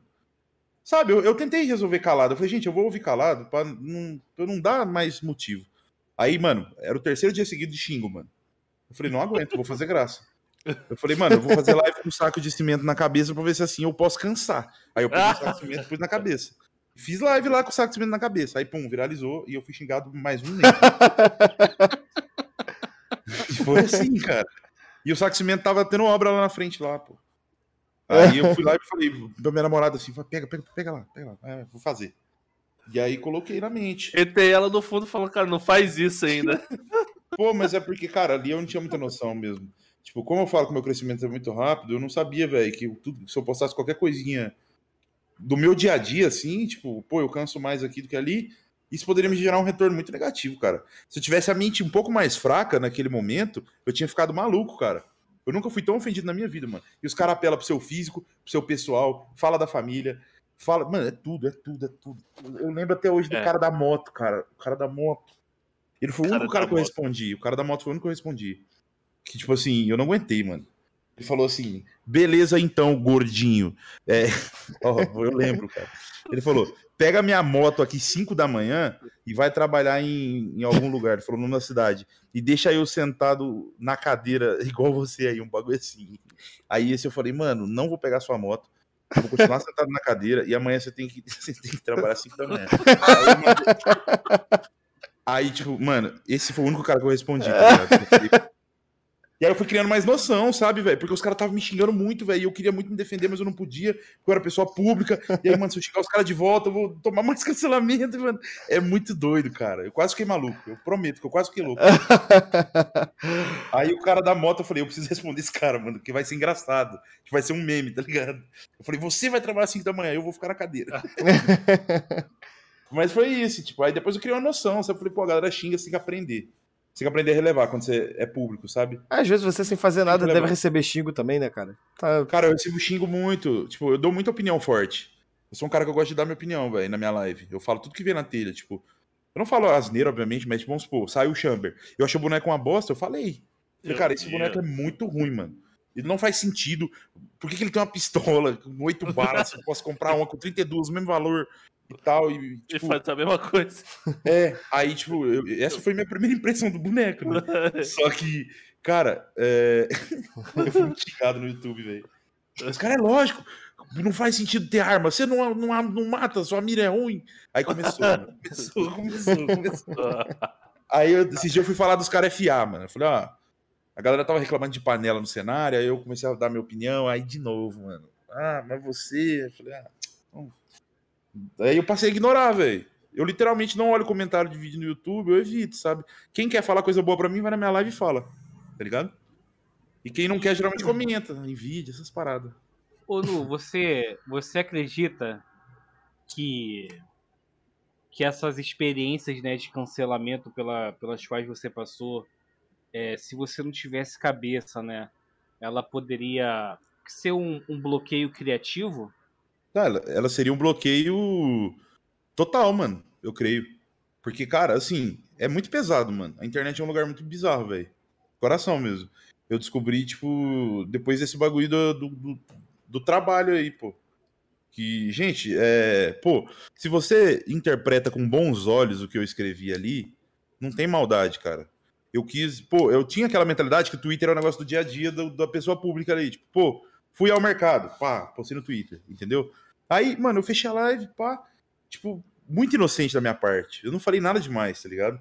Só que, mano, eu fui ofendido de tantas formas que se eu não tivesse acostumado a, a, a entender como é o mundo da galera que quer te ofender, eu tinha parado de fazer live, cara. Minha namorada não conseguia pegar meu celular. Ela já não consegue. Igual, ela pegava meu celular, xingo, xingo, xingo, xingo. Ela não conseguia usar, mano. Porque para ela é mais novo do que para mim. E, mas pra você ter uma noção no peso, entendeu? Tipo, uma pessoa que tava lá e aguentou, e a outra pessoa que não tem nada a ver, quando ela pega, ela fala, gente, isso aqui é um absurdo, tá ligado? Isso não existe, velho. E, tipo, aí você vai ler o que eu falei, não tem maldade, então, tipo, velho. Se fosse alguém com um pouco menos de cabeça, talvez teria desistido, mano. O cara fala, pô, isso aqui, é isso aqui? Ser pessoa pública, tá ligado? É isso? Não quero, mano. Eu nem fiz nada absurdo. Isso que é complicado, sabe? Eu não fiz nada demais. É, o As duas vezes. As duas Sim, vezes né, eu não fiz nada demais. Eu acho que é por isso que eu ainda tô. Dia, tá doido. É, então, mas é porque tem gente que faz uns bagulho errado, né, mano? Tem gente que, é. que tem que. Tem, eu não, não vou falar que tem mais. Eu ia falar tem mais é que, tem mais é que se dá mal. Tem mais é que se dá mal. Tem gente que tem mais é que se dá mal mesmo. Mas nesses dois casos eu não, mano, eu não fiz nada demais. Eu, tipo, eu sou um cara suave, sabe? As duas vezes foi um deslizezinho ali que não é nada demais. Não é nada demais. Ah, cara. E aí, foda. Dá, dá pra compreender um pouco a, a revolta, né? Porque é, você tá numa profissão que ninguém conhece. É, e é, ninguém é, entende, tá ligado? Entendeu? É que, nem, é que nem a gente aqui, né? Eu já escutei, pô, você escreve de joguinho, pô. Não, é. pô, eu pratico, eu pratico jornalismo, cara, entendeu? É, então, Até fazer exato. a pessoa entender é. É foda, é difícil. pô. Tipo muita assim, gente não entende ainda, né? Dentro da família, é, então. Muita gente porra... não entende ainda, tá ligado? Tipo, até a pessoa da própria, da própria profissão nossa não entende, pô. Você, você escreve sobre joguinho. Não é um joguinho, pô. É um esporte, cara. Eu escrevo uhum. sobre uma modalidade esportiva, pô. Queira, então... aceita você ou não, tá ligado? É, é exatamente isso. E... Mas é igual eu falei, esse segundo, essa segunda parada que rolou, eu entendo demais, cara. Eu entendo demais. Não era pra ter saído dali, velho. Não era pra sair dali, cara. Saiu, é alguém, você... alguém deve ter dado RT pra lá e foi indo, tá É, então, é que você, teve, você deve ter tido o azar que, tipo assim, alguém bem influente deu RT, aí é o efeito manada, cara. É, mano, só então, aceita, pô. Isso foi complicado. Só que muita gente veio em minha defesa também. Eu gostei demais, cara. Hum. Ó, o Ranger do. o Ranger do LoL me defendeu. O Yetis também, que era os caras que eu acompanhava muito, me defendeu. Tipo, ele, ele só falou, tipo, galera, é um comentário da vida do cara. Tipo, é muito difícil, porque você não. Você meio que perde ali o espaço pra você fazer um comentário da sua vida publicamente, velho. Pode ser mal interpretado, você tá fudido. Sabe? É bizarro, é complicado. Mas enfim, é, já foi, ah. me, me rendeu experiência. Ah. Hoje eu tomo muito cuidado, cara. Muito, muito, muito. Tipo, sei lá, às vezes eu comento qualquer coisinha da minha vida aqui comum e alguém pode pegar e interpretar super errado. Alguém que não é do meio, sabe? Às vezes por falta de informação, às vezes por é. maldade. É, Onu, eu queria saber de você, você citou sua namorada, é como é que você lida com isso com ela, já que, igual, por exemplo, você falou lá no começo, né, fazer, pô, 16 horas de live por dia, como é que ela aceita esse, pô, namorando e tal? Quando que a gente vai se ver? Qual que é esse tempo? Cara, então, é... ela foi, quando eu comecei a fazer live demais, eu precisava da ajuda dela, porque eu não tinha tempo pra nada, mano. Eu tinha, acho que, um tempinho pra dormir e as lives. Eu fazia só isso. E ela me ajudava, porque assim, ela me acordava. Como eu dormia muito pouco, porque assim, eu fazia 16, aí eu tinha que tomar banho, comer, assistir algo para pegar no sono, e aí era, pô, 5, 4, 5 horas por dia para dormir, né? Eu precisava que ela me acordasse, mano. Eu precisava que ela ouvisse o despertador e ela me acordasse para poder abrir a live no horário certo no outro dia. Porque muitas das vezes eu tava tão cansado que o despertador tocava e ele ficava horas. E eu nem ouvia. E aí ela, ela foi pra minha casa, passar um final de semana e ela fez isso e, e deu muito certo. Ela me ajudou com tudo que eu precisava, ela agilizava algumas coisinhas e me acordava para eu não perder o horário. E aí ela acabou ficando lá. Eu falei, preciso que você fique aqui uh, todos os dias agora. Porque aí você me ajudando, eu vou fazendo, você vai me ajudando, eu vou fazendo. E virou rotina. E, e ela me ajuda até hoje. Até hoje, mesma coisa. Ela sempre me acorda na hora certa. Tem dia que eu falo, não, não, não quero não. ela vai, vai sim. Mano, ela não deixou perder a disciplina, cara. Isso é muito bom. E ela veio comigo para São Paulo, inclusive, e a gente mantém a mesma rotina de lá. Ela me ajuda muito, tipo, ela me, me bota para fazer live. Porque tem dia que tem dia, de coração, se depender de mim, eu não levanto da cama, velho. Não dá. Tem dia que você tá com muita preguiça, sabe? Mas ela não deixa eu perder o foco, velho. Isso é, eu preciso agradecer muito ela, sabe? Sou, desde sou, o... sou empresário desde... aí quase, né?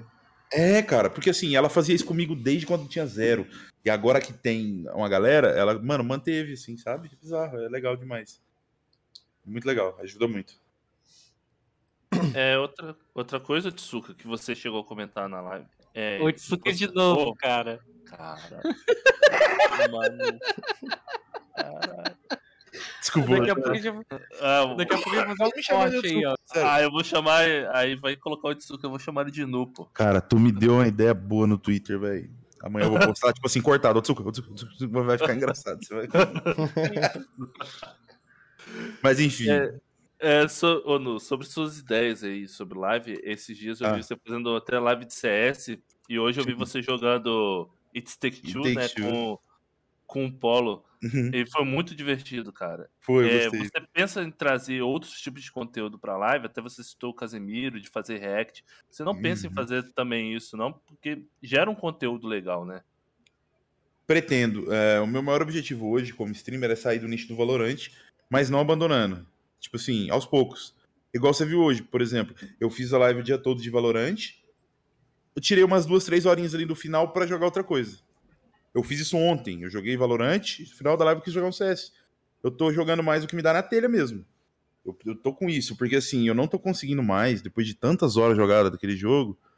Tipo, nada em específico com o jogo, mas é porque tudo satura. Lógico. Eu jogava Valorant 24 horas por dia. Hoje, depois de tanto tempo jogando, streamando, chega no momento que eu não consigo mais. Tipo assim, 5 horinhas de live jogando Vavá, eu já começo assim, pô, não tô querendo, hein? Aí eu já tento trazer diferente para ir acostumando meu público a Tipo assim, pô, eu também existo fora do Valorant. E porque, pro meu bem, pro meu psicológico, sabe? Hoje eu joguei aquele Take Two, foi maravilhoso, cara. Que jogo Muito bom, o jogo é muito bom. bom. É, ele ganhou jogo a premiação bom, tudo lá no. E aí o que vale a pena? Vamos, vamos colocar vocês como espectadores. Vale a pena ver o puto no Valorant ou vale a pena ver o rachando o bico e divertindo pra caramba no It Takes Two? Não, é maneiro. Aí eu coloco na balança, sabe? Tipo, creio que seja melhor jogar It Takes Two pra mim e pra galera. E aí eu tô fazendo isso de pouquinho. Eu quero que a galera entenda que eu também sei criar um conteúdo fora do Valorante. É, é de pouco, né? Não dá para fazer radicalmente, mas de pouquinho acho que vai dar certo. É o meu objetivo principal agora. Ô, ô, ô Nu, eu tenho até uma curiosidade, cara, aproveitando que você tá com o nick do Otsuka aí, cara. Como que é a, a reação dos jogadores com, com seu conteúdo aqui, que porque, né, o Otsuka ele já, já fez o pessoal passar um pouco de raiva. Já. Né? Já. A gente fez até uma tela pro Valorant Zone. Eles, né, cria, a galera, criador de. A galera, né? Uhum. E como é que é, e como é, que é a, a, sua relação assim, com, com os jogadores, assim, né? Você falou do Pava, ainda bem que vocês, né, se deram é, bem, se acertaram. Uhum. Aí depois, aí você falou aí do, do, do Polo aí, né? Como é que é a sua relação com os jogadores? Então, eu já tive um momento assim que eu, eu não sei se eu me arrependo. Eu acho que eu não me arrependo. Mas que foi um momento muito decisivo também na minha carreira, que foi o momento que eu peguei a Ranked para fazer conteúdo 100% do tempo. E eu não me arrependo, mano. Eu não me arrependo porque eu fiz muita gente rir nesse período. Muita gente se divertiu demais vendo a minha live. Quem não se divertiu era a galera do meu time, mano. A galera ficava brava. E eu me arrependo um pouco desse período. Eu me arrependo, assim, muito pouco, quase nada, por conta do PDL da galera que tava no meu time, sabe? É esse pouco. A galera perdia ponta, às vezes o cara queria, pô, queria muito ganhar, aí fica chato. Mas sei lá, cara. O famoso leão, época, né? Leão da É, a galera queria ganhar ponto e, tipo, mano, eu entendo os caras. Eu também já quis ganhar jogos que tinha gente trolando. Não era um trollar 100% decisivo, tipo assim, não tava trollando, mas era meme, sabe? Pô, clutchzão, vou pegar na faca, um v 1 vou pegar na faca, ah, risadinha. Ah, não sei o que, vou, enfim, várias ideias doidas que no final dava derrota, mas era muito engraçado. Essa, essa época, eu comecei, eu comecei a ser um pouco não gostado pela galera. Porque aí o cara caiu no meu time, o cara vai ah lá, lá vai o Zezão. Só que aí, cara, eu peguei rápido, eu falei, cara, não posso, não posso, tô perdendo a linha, mano. Aí eu comecei a jogar normal, velho. Fazia conteúdo. Um, hoje eu faço conteúdo um outro round que abre uma brecha ali. Sabe? Aquele cara que você vê de costa ali e fala, hum, esse aqui dá. esse, aqui ele vai, esse aqui ele vai na faca. Mas eu não fico forçando a situação mais igual eu fiz. Eu fiz isso durante os três meses. E comecei a pegar uma fama meio ruim. Aí eu me liguei, eu falei, pô, tá divertido pra live, mas pra galera do cenário não tá. Os caras não tá gostando de perder, sacou? e aí eu dei esse estalo e parei de fazer isso. Comecei é. a jogar Duke Saci, aí só ganhava. Acho que meio que morreu esse. esse Ajudou mito. também, né? Ajudou, porque aí morreu, pô. O cara começou tudo a perder pra mim. E nem era por minha culpa. O Saci matava 35 lá. Aí, só que aí meio que morreu, sabe? Não, pô, não, não perde mais tanto. Aí ficou legal um conteúdozinho aqui, meio equilibrado, na balancinha dá, dá certo. É, uma coisa é você fazer esse conteúdo com um time fechado, todo mundo no é... meme, mas outra coisa é pegar a galera outra da Ranked é A galera da Ranked, é. isso, isso aí eu, eu, eu, concordo que eu errei.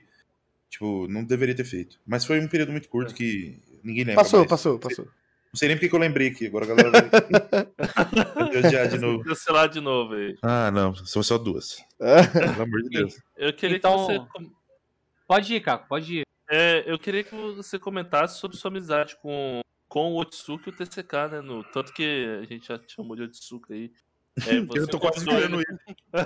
você convidou eles para ir para casa, né, para o Odic. E também aproveitando, já que você falou sobre esse assunto de, de gerar conteúdo, eu queria saber como é que você vê o Otsuka, pô, porque ele tita as lendas todos os jogos, pô, para gerar o conteúdo para ele, entendeu?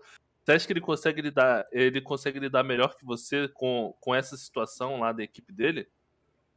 Cara, vamos lá. A minha amizade com o Tetsuya Tsuka é um negócio muito legal, mano. A gente desenvolveu isso à distância, mas quando a gente chegou aqui, a gente viu que era um negócio que ia dar certo, sabe? A gente tem a mesma pegada. No primeiro dia que a gente chegou aqui, a gente foi no BK aqui. Não tinha nada pra.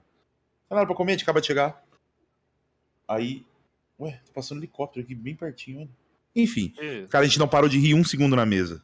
E era a primeira vez que a gente tava se vendo. Ali, mano, na hora que eu vi aquilo, eu falei, cara, isso aqui vai dar certo de um tanto. Se a gente tivesse gravado a nossa meia hora no BK aquele dia, mano, tinha, mano, tinha virado um negócio assim. Sensacional, tá ligado? E aí o intuito da casa é esse, mano. É juntar três pateta e rir e brincar. A gente fazer o que a gente faz fora das câmeras, gravar, editar e jogar pro YouTube, sabe? Esse é o intuito. Às vezes fazer uma brincadeirinha, porque tem uma piscina aqui.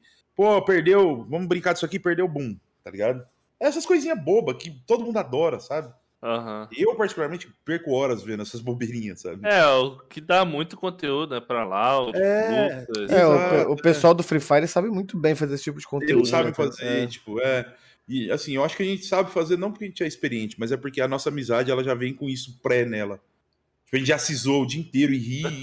E não é forçado, né? Não é, é forçado, então, é cara. E eu, cara, quando isso for poder ir pro YouTube, vai ser um negócio que eu acho que vai dar muito certo, cara. De coração mesmo. Não é porque é o meu projeto, não é o nosso projeto, mas eu acho que é, eu sinto que é diferente, mano. É, a gente é muito brother.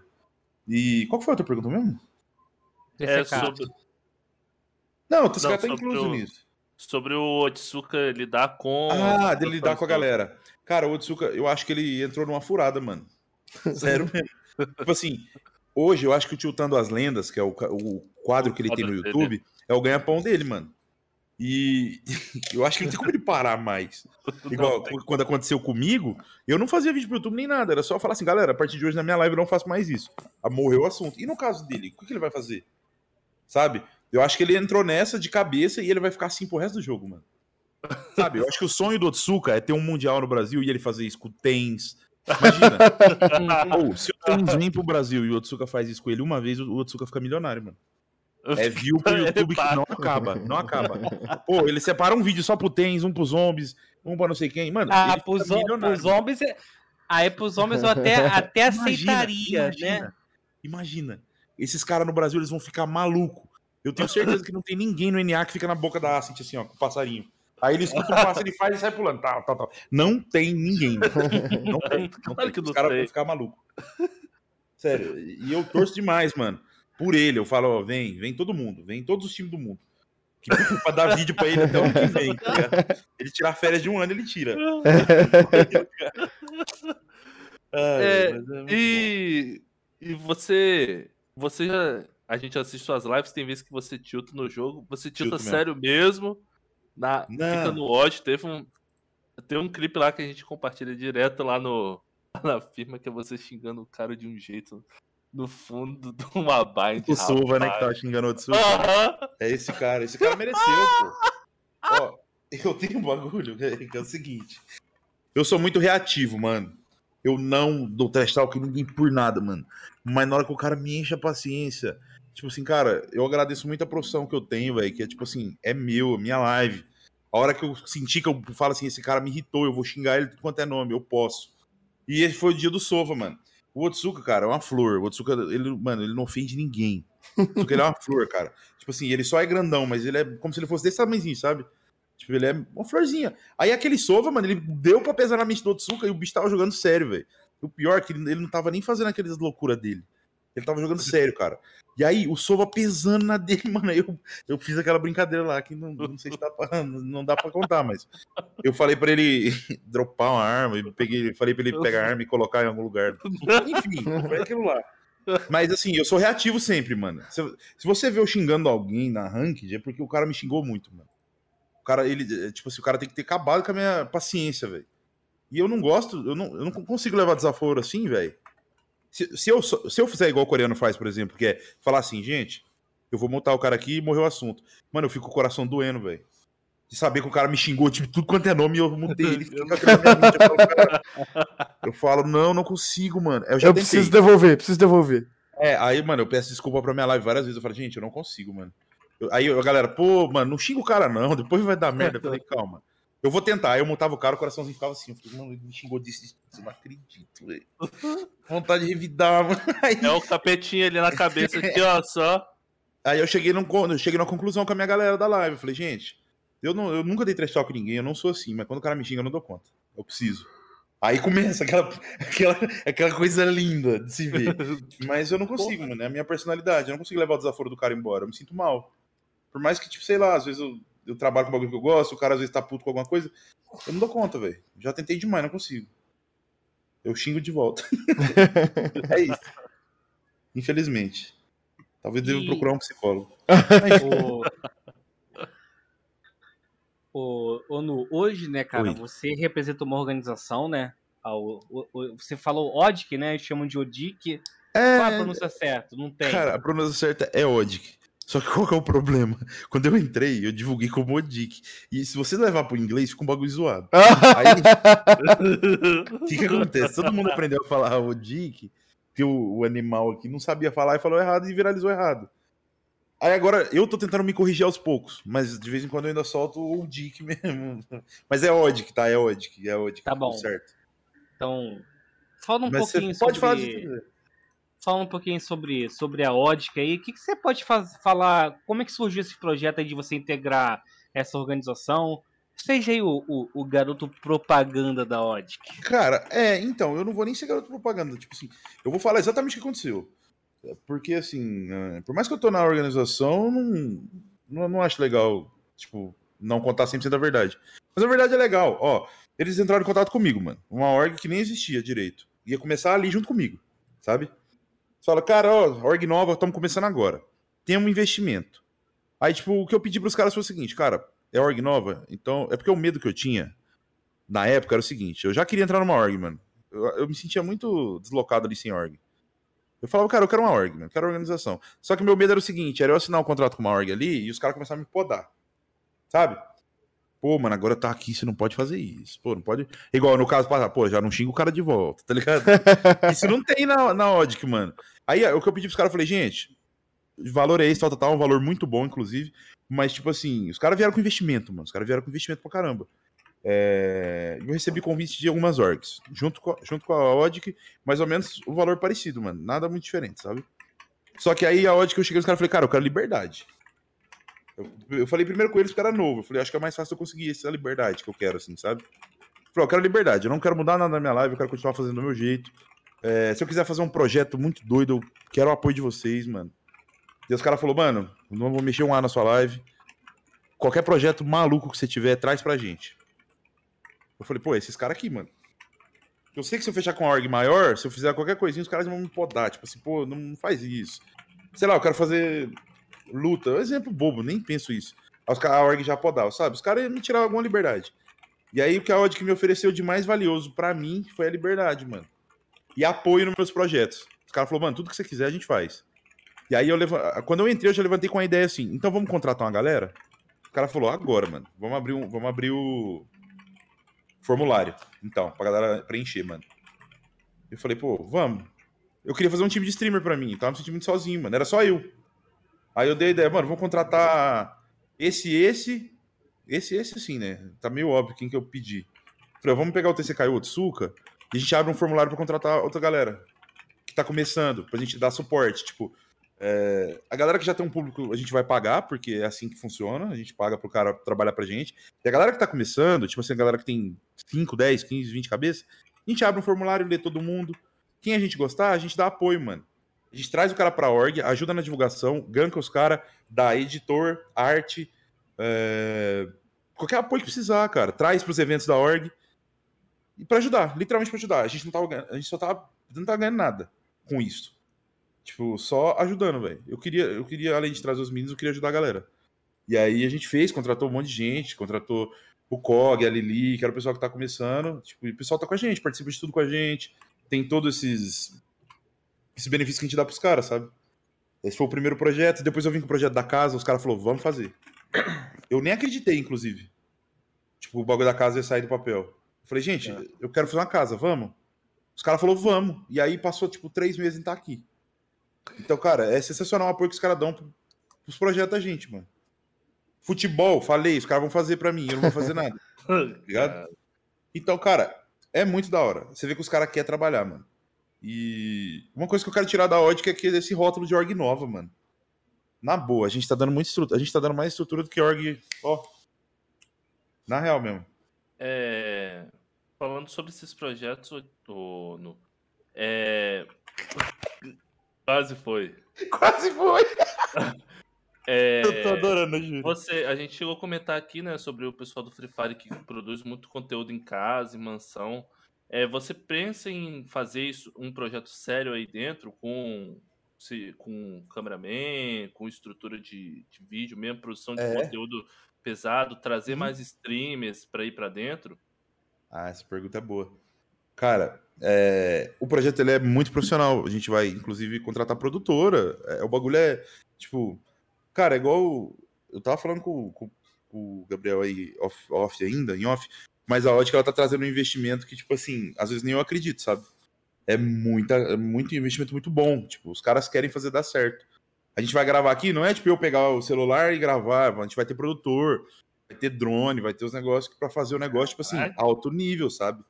E isso a org que tá proporcionando pra gente, velho. Não é eu, eu não sou milionário, ninguém que é, mas os caras aparentemente são. E, tipo, eles oferecem pra gente, cara. E, tipo, é óbvio que eu vou querer trazer o melhor conteúdo pra galera, sabe? E, tipo, é isso. E sobre os outros streamers, cara, o projeto inicial, ele era com quatro pessoas. Esse quarto streamer, ele não veio de última hora.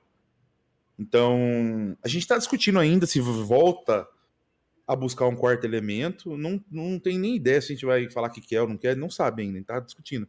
Mas o projeto ele tinha um quarto, mano. Ele tinha uma quarta pessoa que era pra estar tá aqui já. Mas a pessoa decidiu seguir outros caminhos aí, mano. Não. E é isso. É... Nesse processo, vocês. Como é que fala? Não, agora esqueci o que eu ia perguntar. Peraí. é... pode. Quer que eu. Pode quer pensar? Não, eu ia perguntar pro, pro, pro Nuke, ele falou sobre a questão da, da inspiração do, do streamer de Valorant, né? E você já falou do, do Casimiro, que é um, um cara que ele teve uma visão que você falou que se arrepende que você não é, teve. É, não e esse processo de criação, né, para você sair da bolha do Valorant e tudo mais, você tem pessoas que você olha hoje, influenciadores que, que inspiram vocês a fazerem o projeto da Odd que seguir o caminho que você quer que siga? Mano, o projeto da Odd em si, não. Eu não acompanho nenhuma casa de streamer, de nada, de youtuber, porque eu não quero parecer com esses caras, mano. Uhum. Tipo assim, eu quero fazer o 100% diferente. Uhum. Não, tipo assim, quando eu digo parecer com esses caras, é porque assim, deve ser um bagulho meio parecido. Eu não sei, tá vendo? Eu não tenho a ideia. Mas deve ser praticamente a mesma coisa. Sim, sim, sim. Todas as casas devem ser parecidas. Tipo, dá muito certo. Mas o que eu tenho aqui para nós é eu quero fazer algo que, mano, eu vou tirar da minha mente. Pode ser que fique parecido, mas eu, eu não peguei nem nada dos caras. Foi tipo, pô, eu pensei aqui na hora, sabe? Eu, eu apresentei isso pros meninos. Falei, mano, eu acho muito melhor, já que, tipo, tudo que eu tenho tirado da cabeça nos últimos meses tem dado certo. Vamos tirar os bagulho da casa da mente também. Não vamos pegar a inspiração de ninguém. Porque não vamos ser só mais um, não vamos fazer um bagulho diferente, tá ligado? E a recepção e aí, deles pro projeto, Onu? Deles? Do, do, do é, isso, do Tsuka TCK, porque você falou que já tinha uma amizade de fora, né? Precisou é, passar por um processo de convencimento ou todo mundo embarcou na, na loucura junto aí? todo mundo embarcou. É porque assim, nós três já fazemos parte da Odic. Uhum. Uh, mas quando eu vim com a ideia da casa, todo mundo ficou, foi hypado. Tipo, porque o Otsuka já morava aqui. Ele já tinha largado a família dele, então para ele era, era o menor dos mares. Ele ia mudar tipo, de um lugar pro outro. Uhum. Mas ele já morava longe da família. Eu era o que morava mais longe que eu ia largar minha família pela primeira vez. Para mim, que dei a ideia, era o mais difícil. O, o TCK também mora aqui do lado, ele vê a mãe dele direto, ele vê a mãe dele, tipo, semanalmente. Eu vou ficar um ano sem ver minha família, mano. Direto. Só trabalhando. E, cara, eu, eu dei a ideia, eu vim, eu sacrifiquei, tipo, um ano longe da família, mas. É, mano, esse Natal, inclusive, foi muito difícil, cara. Tipo, eu tenho 25 anos, mano. Foi o primeiro Natal em 25 anos que eu passei longe da, da minha família, velho. Tipo assim, eu, eu, me senti muito mal, mas ao mesmo tempo eu tava, tipo, cara, é por um bem maior, sabe? Lógico, um lógico. bagulho que vai dar certo, vai dar certo. Mas foi difícil, foi muito difícil. O primeiro Natal, pô, em 25 anos é pegado, mano muito simbólico lá. Pelo menos pra minha família, Natal é muito simbólico. Aham, uhum, aham. Uhum. Senti mal, mas enfim, é, a vida é assim. A gente tem que abrir mão de umas coisas pra, pra conquistar outras. Sim. É, o, no, é, nessa produção de conteúdo, já que vocês são, querendo ou não, ainda ligados muito ao Valorant, você acha que o público está preparado para receber é, esse tipo de coisa que vocês querem produzir aí diferente? Que é uma coisa que, tipo assim, a gente vê muito comum ali no, no Free Fire, né? Mas o público do Free Fire é um pouco diferente do, do nosso aqui. Uhum. Cara, eu creio que sim. Porque a galera já gosta das bobeiras que a gente posta no Twitter. Então, tipo. é por isso que eu falo, tipo, é, como são públicos diferentes, não dá pra eu pegar a inspiração dos caras do Free Fire, que eu tenho medo de não dar certo aqui. No Valorant, sabe? Mas. Pensa. Eu pegando o que dá certo no Valorant que a gente já faz e transformando isso no conteúdo de três caras numa casa, eu acho que vai dar muito certo. A galera vai receber muito bem. Porque assim, é, o pessoal pede muito IRL nosso, desde quando a gente mudou pra cá. Então, isso já dá meio com um spoiler de que a galera gosta de ver a gente, uhum. quer esse jogo.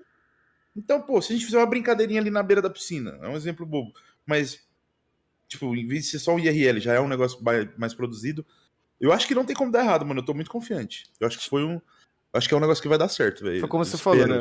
Se tivesse gravado ainda pro BK, já seria um conteúdo DRL que vocês teriam. já tinha 30 minutos de vídeo. É isso, tipo, a gente não pode gravar aqui ainda, infelizmente. Uh, porque a casa ainda tá passando por reforma. A gente veio, a gente tava no andar de cima, mas os, os outros andar de baixo, eles estão sendo reformados. Então, tipo, não tem como ainda. Por isso que a gente não tá fazendo conteúdo ainda, já era pra estar tá fazendo. Você pode, você pode falar um pouco da estrutura e da, Posso, da casa, é... quantos quartos tem, se vocês vão fazer uma sala especial só para streaming, como é que vai ser a situação? Então, aqui, essa casa aqui ela, ela, já é usada por. Ela já é game house tem um tempo. Ela é, era game house de organização. Não era. Se você puder falar, não é o local que era da Red? É, né, mas então. É, todo mundo já sabe. Porque, é, acho que saiu na matéria de vocês, inclusive, não foi?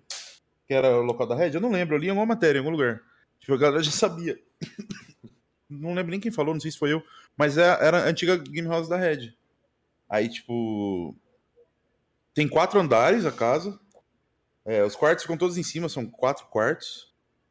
Só que são quatro quartos, tipo, master, sei lá, uns quartos gigantes. Suíte, eu não tô tipo nem acostumado. Suíte. É, é suíte. São quatro maior suítes. casa que você já viu da sua vida? é a maior casa porra, que eu entrei na minha vida. é a maior casa que eu entrei na minha vida, mano, com certeza. Tipo, velho, é, quatro quartos em cima, embaixo tem sala de mídia. A casa tem sala de mídia, mas sabe onde o Cristiano Ronaldo dá as entrevistas dele lá? Com o bagulho plotado atrás, ele na bancada, tem isso aqui. Tipo, pra galera do Valorant Zone vir fazer pergunta, tem isso Aí, tipo, tem a, aí lá embaixo tem a cozinha, tem uma sala vazia, porque tá vazio, né? Não tem móveis, então não dá pra falar que é sala, cozinha. Aí tem, tipo, uns quatro, uns quatro cômodos lá pra baixo gigante, mais a sala de mídia. Aí desce, tem a sala onde ficam os jogadores, mano tem uma sala de treino gigante para um time, tem outra sala de treino gigante, tem uma tem salinhas para streamers, tem três salas para streamer, tipo, dá para ficar os três no mesmo, tipo, eu fico aqui, o cara aqui, o cara aqui. Aí tem sala de reunião do lado das duas salas de treino. E aí você desce mais um degrau, tem a sala de lazer, que é a sinuca, a sauna, a piscina. É isso. Cara. Mano, é muito grande. Tipo assim, É, você pode ver que eu falo meio vislumbrado, porque assim, mano, eu sempre fui muito pobre, velho. Eu sempre fui muito pobre. Eu entro numa casa dessa aqui, eu fico maluco, velho. Inclusive, ontem eu fui sair da casa, eu errei, eu errei, eu me perdi, cara. Você animei que eu aqui. Então, tipo assim, é, é, realização de sonho, mano. Nunca pensei que eu fosse morar num negócio desse aqui, bicho. O meu quarto aqui é maior que quase minha casa inteira lá de Uberlândia, mano. Sabe? É, eu juro pra você, não tô exagerando, velho. Então, tipo assim, pô, é uma mudança de vida muito bacana, velho. Eu tô feliz pra caramba de estar aqui, velho. Oh, minha, minha, o meu quarto tem vista, velho. Eu saio na janelinha, na sacada, tem uma vistona, um bagulho legal, mano. Pô, é muito legal, cara, muito legal. Tipo, nunca imaginei que eu ia estar aqui, velho. Tô muito feliz. O resto do pessoal do ODIC vai pra aí também? É... Eu acho que aqui a galera vai jogar, cara. Tipo, acho que, eu creio que pode ser Office. Eu não tenho certeza. Cara, a gente. Vocês botam fé que a gente quase não tá por dentro dessas coisas, velho? Assim, é. por opção não, nossa. Quer, a gente não quer te botar em furada também, não, pô. Fica tranquilo aí. Não, não, pode ficar tranquilo. Tipo assim, a gente realmente não sabe. Mano, eu, eu ó, eu sou o cara mais transparente desse mundo, velho. Eu, eu, não tenho esses negócios, não, tá ligado? A gente não sabe das coisas, velho. Por opção nossa, porque eu não quero ficar, eu não quero ficar cabeça cheia com o bagulho de line, mano. Eu tô custando cuidar da minha live, eu não quero saber quem é a line. ó, confissão, eu descobri a line da Odic por vocês e eu nem sei se é verdade. Tipo assim, eu não consigo dar certeza, tá ligado? Eu sei que o, jornal, o negócio de vocês é confiável, mas eu falo assim, eu não confirmei ainda com a galera do time. Eu não fui lá perguntar, pô, é isso aqui? E eu tô confiando 100% em vocês. eu acho que é aquilo lá. Eu Daqui a pouco aparece seu nome lá como jogador e você não tá sabendo. Cara, eu acho que, assim, eu confio 100% nos meus companheiros de time, é os que vocês falaram lá. Então, com certeza que eu tenho. Mas juro, é, por, é pra preservar a nossa criatividade também, Eu não quero ficar tendo que pensar em line. Eu não sei quem vai vir, eu não sei quem que vai, eu não sei de nada. A gente opta por não saber, sabe? Não quero entrar nisso. O, o Nu, é... Cara, a, a, a Optic, né? Ela tá no cenário brasileiro desde o ano passado. Uhum. Se eu não me engano, ela só tá no Valorant, né? Mas eu acho que eu tô certo nisso. E, cara, é, o investimento inicial da organização foi meio. Foi. É, é que fugiu a palavra foi modesto, assim, né? Não foram é, lines, não foram lines que uau, né? Uhum, uhum. E a gente tá vendo agora, né, que para 2022 é, a organização ela tá investindo em infraestrutura, né? Ela pegou uma infra muito boa que, pelo jeito que tá, você está falando, comporta mais de um time, né? Uhum. Comporta vocês, streamer, comporta administração. Cara, eu queria saber o que, que você pode nos falar sobre a organização assim, até porque é, eu acredito que para o público é, seja desconhecido, entendeu? Em questão uhum. de investir. Não, não, quero saber de valor, entendeu? É, uhum. Mas investimento assim, quem, quem, você pode falar que está por trás? Quero que você fale sobre o DIC. Tá. Cara, tipo assim, eu creio que o investimento do ano passado ele não foi tão, tão generoso, porque a, a organização ela começou a existir numa época que tava todo mundo que não, não era meio que uma janela de transferência, sabe? Tipo, tava todo mundo nos seus respectivos times, e ali no Valorant tinha aquele negócio da tabela de quem vai pro Mundial, né? Uhum. Se você entra no meio da parada, ou você compra o melhor time que vai pro Mundial já garantido, ou não vale a pena você investir uma nota pra você não ir jogar o Mundial. Sim. Concorda? Sim. Não tinha porque o dia que chegar no meio do ano e falar assim, vou comprar esses cinco caras aqui. Tendo que a vaga já era da VKS. Desde o meio do ano lá já era da VKS, entendeu? Então, assim, eu acho que foi por isso. Assim que abriu a janela, eu conversei pouco com a galera, mano. Eu fui jantar com, com o dono da organização, acho que tem uns três dias. A gente falou pouco sobre, sobre isso, sabe? De não, online e, tal. Eu não tô, eu não mas... tô o investimento modesto, não. Eu entendo, entendeu? Só, não, eu tô explicando por que que aconteceu. Uhum. É porque, pelo que eu entendi agora, os caras estão investindo muito dinheiro. É, pelo que eu tô vendo de fora, assim. Tipo, eu ouvi nomes muito grandes aqui, sabe? E, tipo, eu nem sabia que dava pra, pra, pra contratar os caras. Eu ouvi uns nomes grandes aqui dentro, da, aqui dentro de casa mesmo. Os caras vinham de vez em quando falaram uns nomes que eu falei, oxi, eu vou dividir casa com esse cara aí. Mas assim, é, tipo, eu creio que. Por isso que eu falo que eu quero tirar aquele lacre de org nova. É, o investimento foi muito grande, mas às vezes, tipo assim, a galera não, não pode não ter vindo por conta que a org é nova, enfim é muita coisa que, infelizmente, é o preço que a gente paga, sabe? Por ser uma org que tá começando. Mas pelo menos eu, nu, eles nunca deixaram falar, faltar nada que eu precisei. E, cara, eu de coração, eu não sei. O cara que tá por trás, que eu conheço como dono, é o Castor, mano. É, o Castor, ele, é, ele, faz live, pô. Ele, ele joga Vavá, mano. Ele joga Vavá. Ele é um jogador de Valorant que faz live. E, tipo... Não, não, não, eu nunca perguntei pra ele de onde que veio o dinheiro dele, mano. Não sei, velho. E eu espero que seja listo. não, brincadeira, gente. brincadeira, pô, brincadeira. Mas eu realmente não sei a fonte de renda dele, da família dele. Mas ele tá investindo muita grana na gente. Ele é o dono da organização. E, tipo, acho que todo mundo sabe disso. É porque, tipo assim, ele deixa no Twitter lá que ele é o dono. Só que a galera não vai no Twitter dele procurar. Mas é o Castor, velho. Castor, vocês vão ouvir o nome dele ainda, eu acho, esse ano bastante. É, ele é dono. certo aí pra... É, tipo, eu, igual.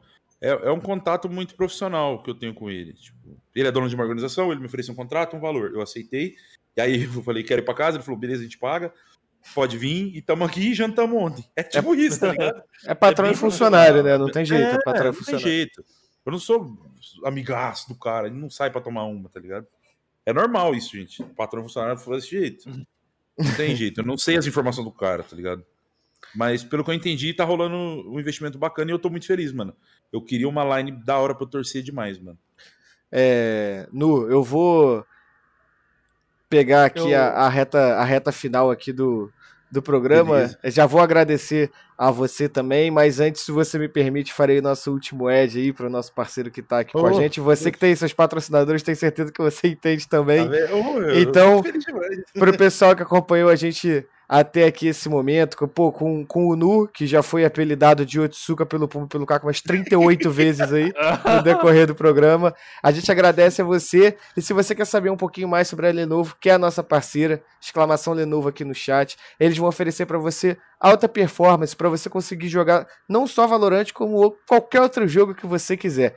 Principalmente com o Lenovo Legion 5i, que vem equipado com processador da décima geração Intel i7 placa gráfica dedicada da NVIDIA GeForce RTX 2060 ou 2060, cada um fala de uma forma diferente, e memória RAM de até 16 GB. Então, Lenovo, muito obrigado é, por ser a nossa parceira aí nesse, nesse finzinho de ano e que está fechando o ano aqui com a gente também. E Nu, já vou me despedir de você também, antes de passar a palavra para o Pub e para o Caco. Agradecer a sua participação aqui com a gente. Você que um cara super extrovertido, que levou na brincadeira todas as confusões de nome com o Tsuka ah, e você teve aqui. adorei, cara. Um prazer ter você aqui com a gente, cara. Prazer é meu, mano. Muito obrigado, velho. Tinha tempo que eu não me divertia num bate-papo assim, velho. Muito obrigado mesmo. A gente que agradece, a gente que agradece. Nu, agradeço também ao Pumbinha por essa noite aí, Pumbinha. Cara, eu agradeço enormemente aí o Nu, agradeço a Odic por ter liberado ele para essa resenha, né? Porque com certeza esse aqui foi um dos melhores programas que a gente fez, pô. Super espontâneo. E isso é, aí então. só faz a gente querer torcer ainda mais por você e a, a organização você representa, cara. E oh, valeu. se você não tá sabendo aí sobre a line da, da, da ótica aí, ó, vai lá no Valorant Zone, porque eu sei que eu tá vi. vendo aí, ó. um cara bem experiente aí pra tomar conta do time. Qualquer nome dele tá saindo lá no site. Cara, mas de coração, cara, eu agradeço bastante aí pela sua participação, cara. Valeu, obrigado, mano. Eu espero que você não tenha decifrado nenhum código aqui, mano. É. Você viu alguma polegada ali do, do Saci, ele veio aqui só. ele não tá na hora de que não. Obrigado, gente. Coração, foi muito divertido, velho. Nada, a gente que agradece. Caco, você também, Caco. Muito obrigado aí pela, pela sua presença. Você que é um dos, ide... um dos idealizadores do programa ao lado. Um não, né? Você é o idealizador do programa ao lado do Pumba, né? Obrigado, Carbone. Obrigado, Pumba, aí, por encerrar mais um programa, graças a Deus. Encerramos o ano aí. Chegamos, pô, 16 edições, foi super divertido fazer essa uhum. temporada hum. e fechando muito bem em 2021. Com, com chave de ouro. Com chave de ouro, com chave de ouro. Que pô, isso, gente. Aí eu... quanto, quanto tempo tô lutando, falando para trazer ele, porque eu sabia que ele é um personagem muito divertido e com certeza valeu a pena demais. O programa dei então, vários valeu, aqui. Eu ri demais, mano. Tô chorando aqui já com calor danado também. De... Me diverti muito, cara. Obrigadão, legal, de né? coração Valeu, mesmo. pô, eu que agradeço. muito pra você, o seu é sucesso. Espero que dê certo, mano. É isso, pessoal. Bom fim de ano para todos vocês, bom fim de terça-feira, o ano chegando ao fim aí. Então, um feliz ano novo para todo mundo aí, o pessoal que acompanhou não só o Valorant Zone, mas também o Nu. Fique também com ele aí pro ano que vem, que eu tenho certeza que vai vir muita novidade legal na ótica, ele vai trazer muita coisa bacana, muito projeto bacana e muito futebol também, se tudo der certo.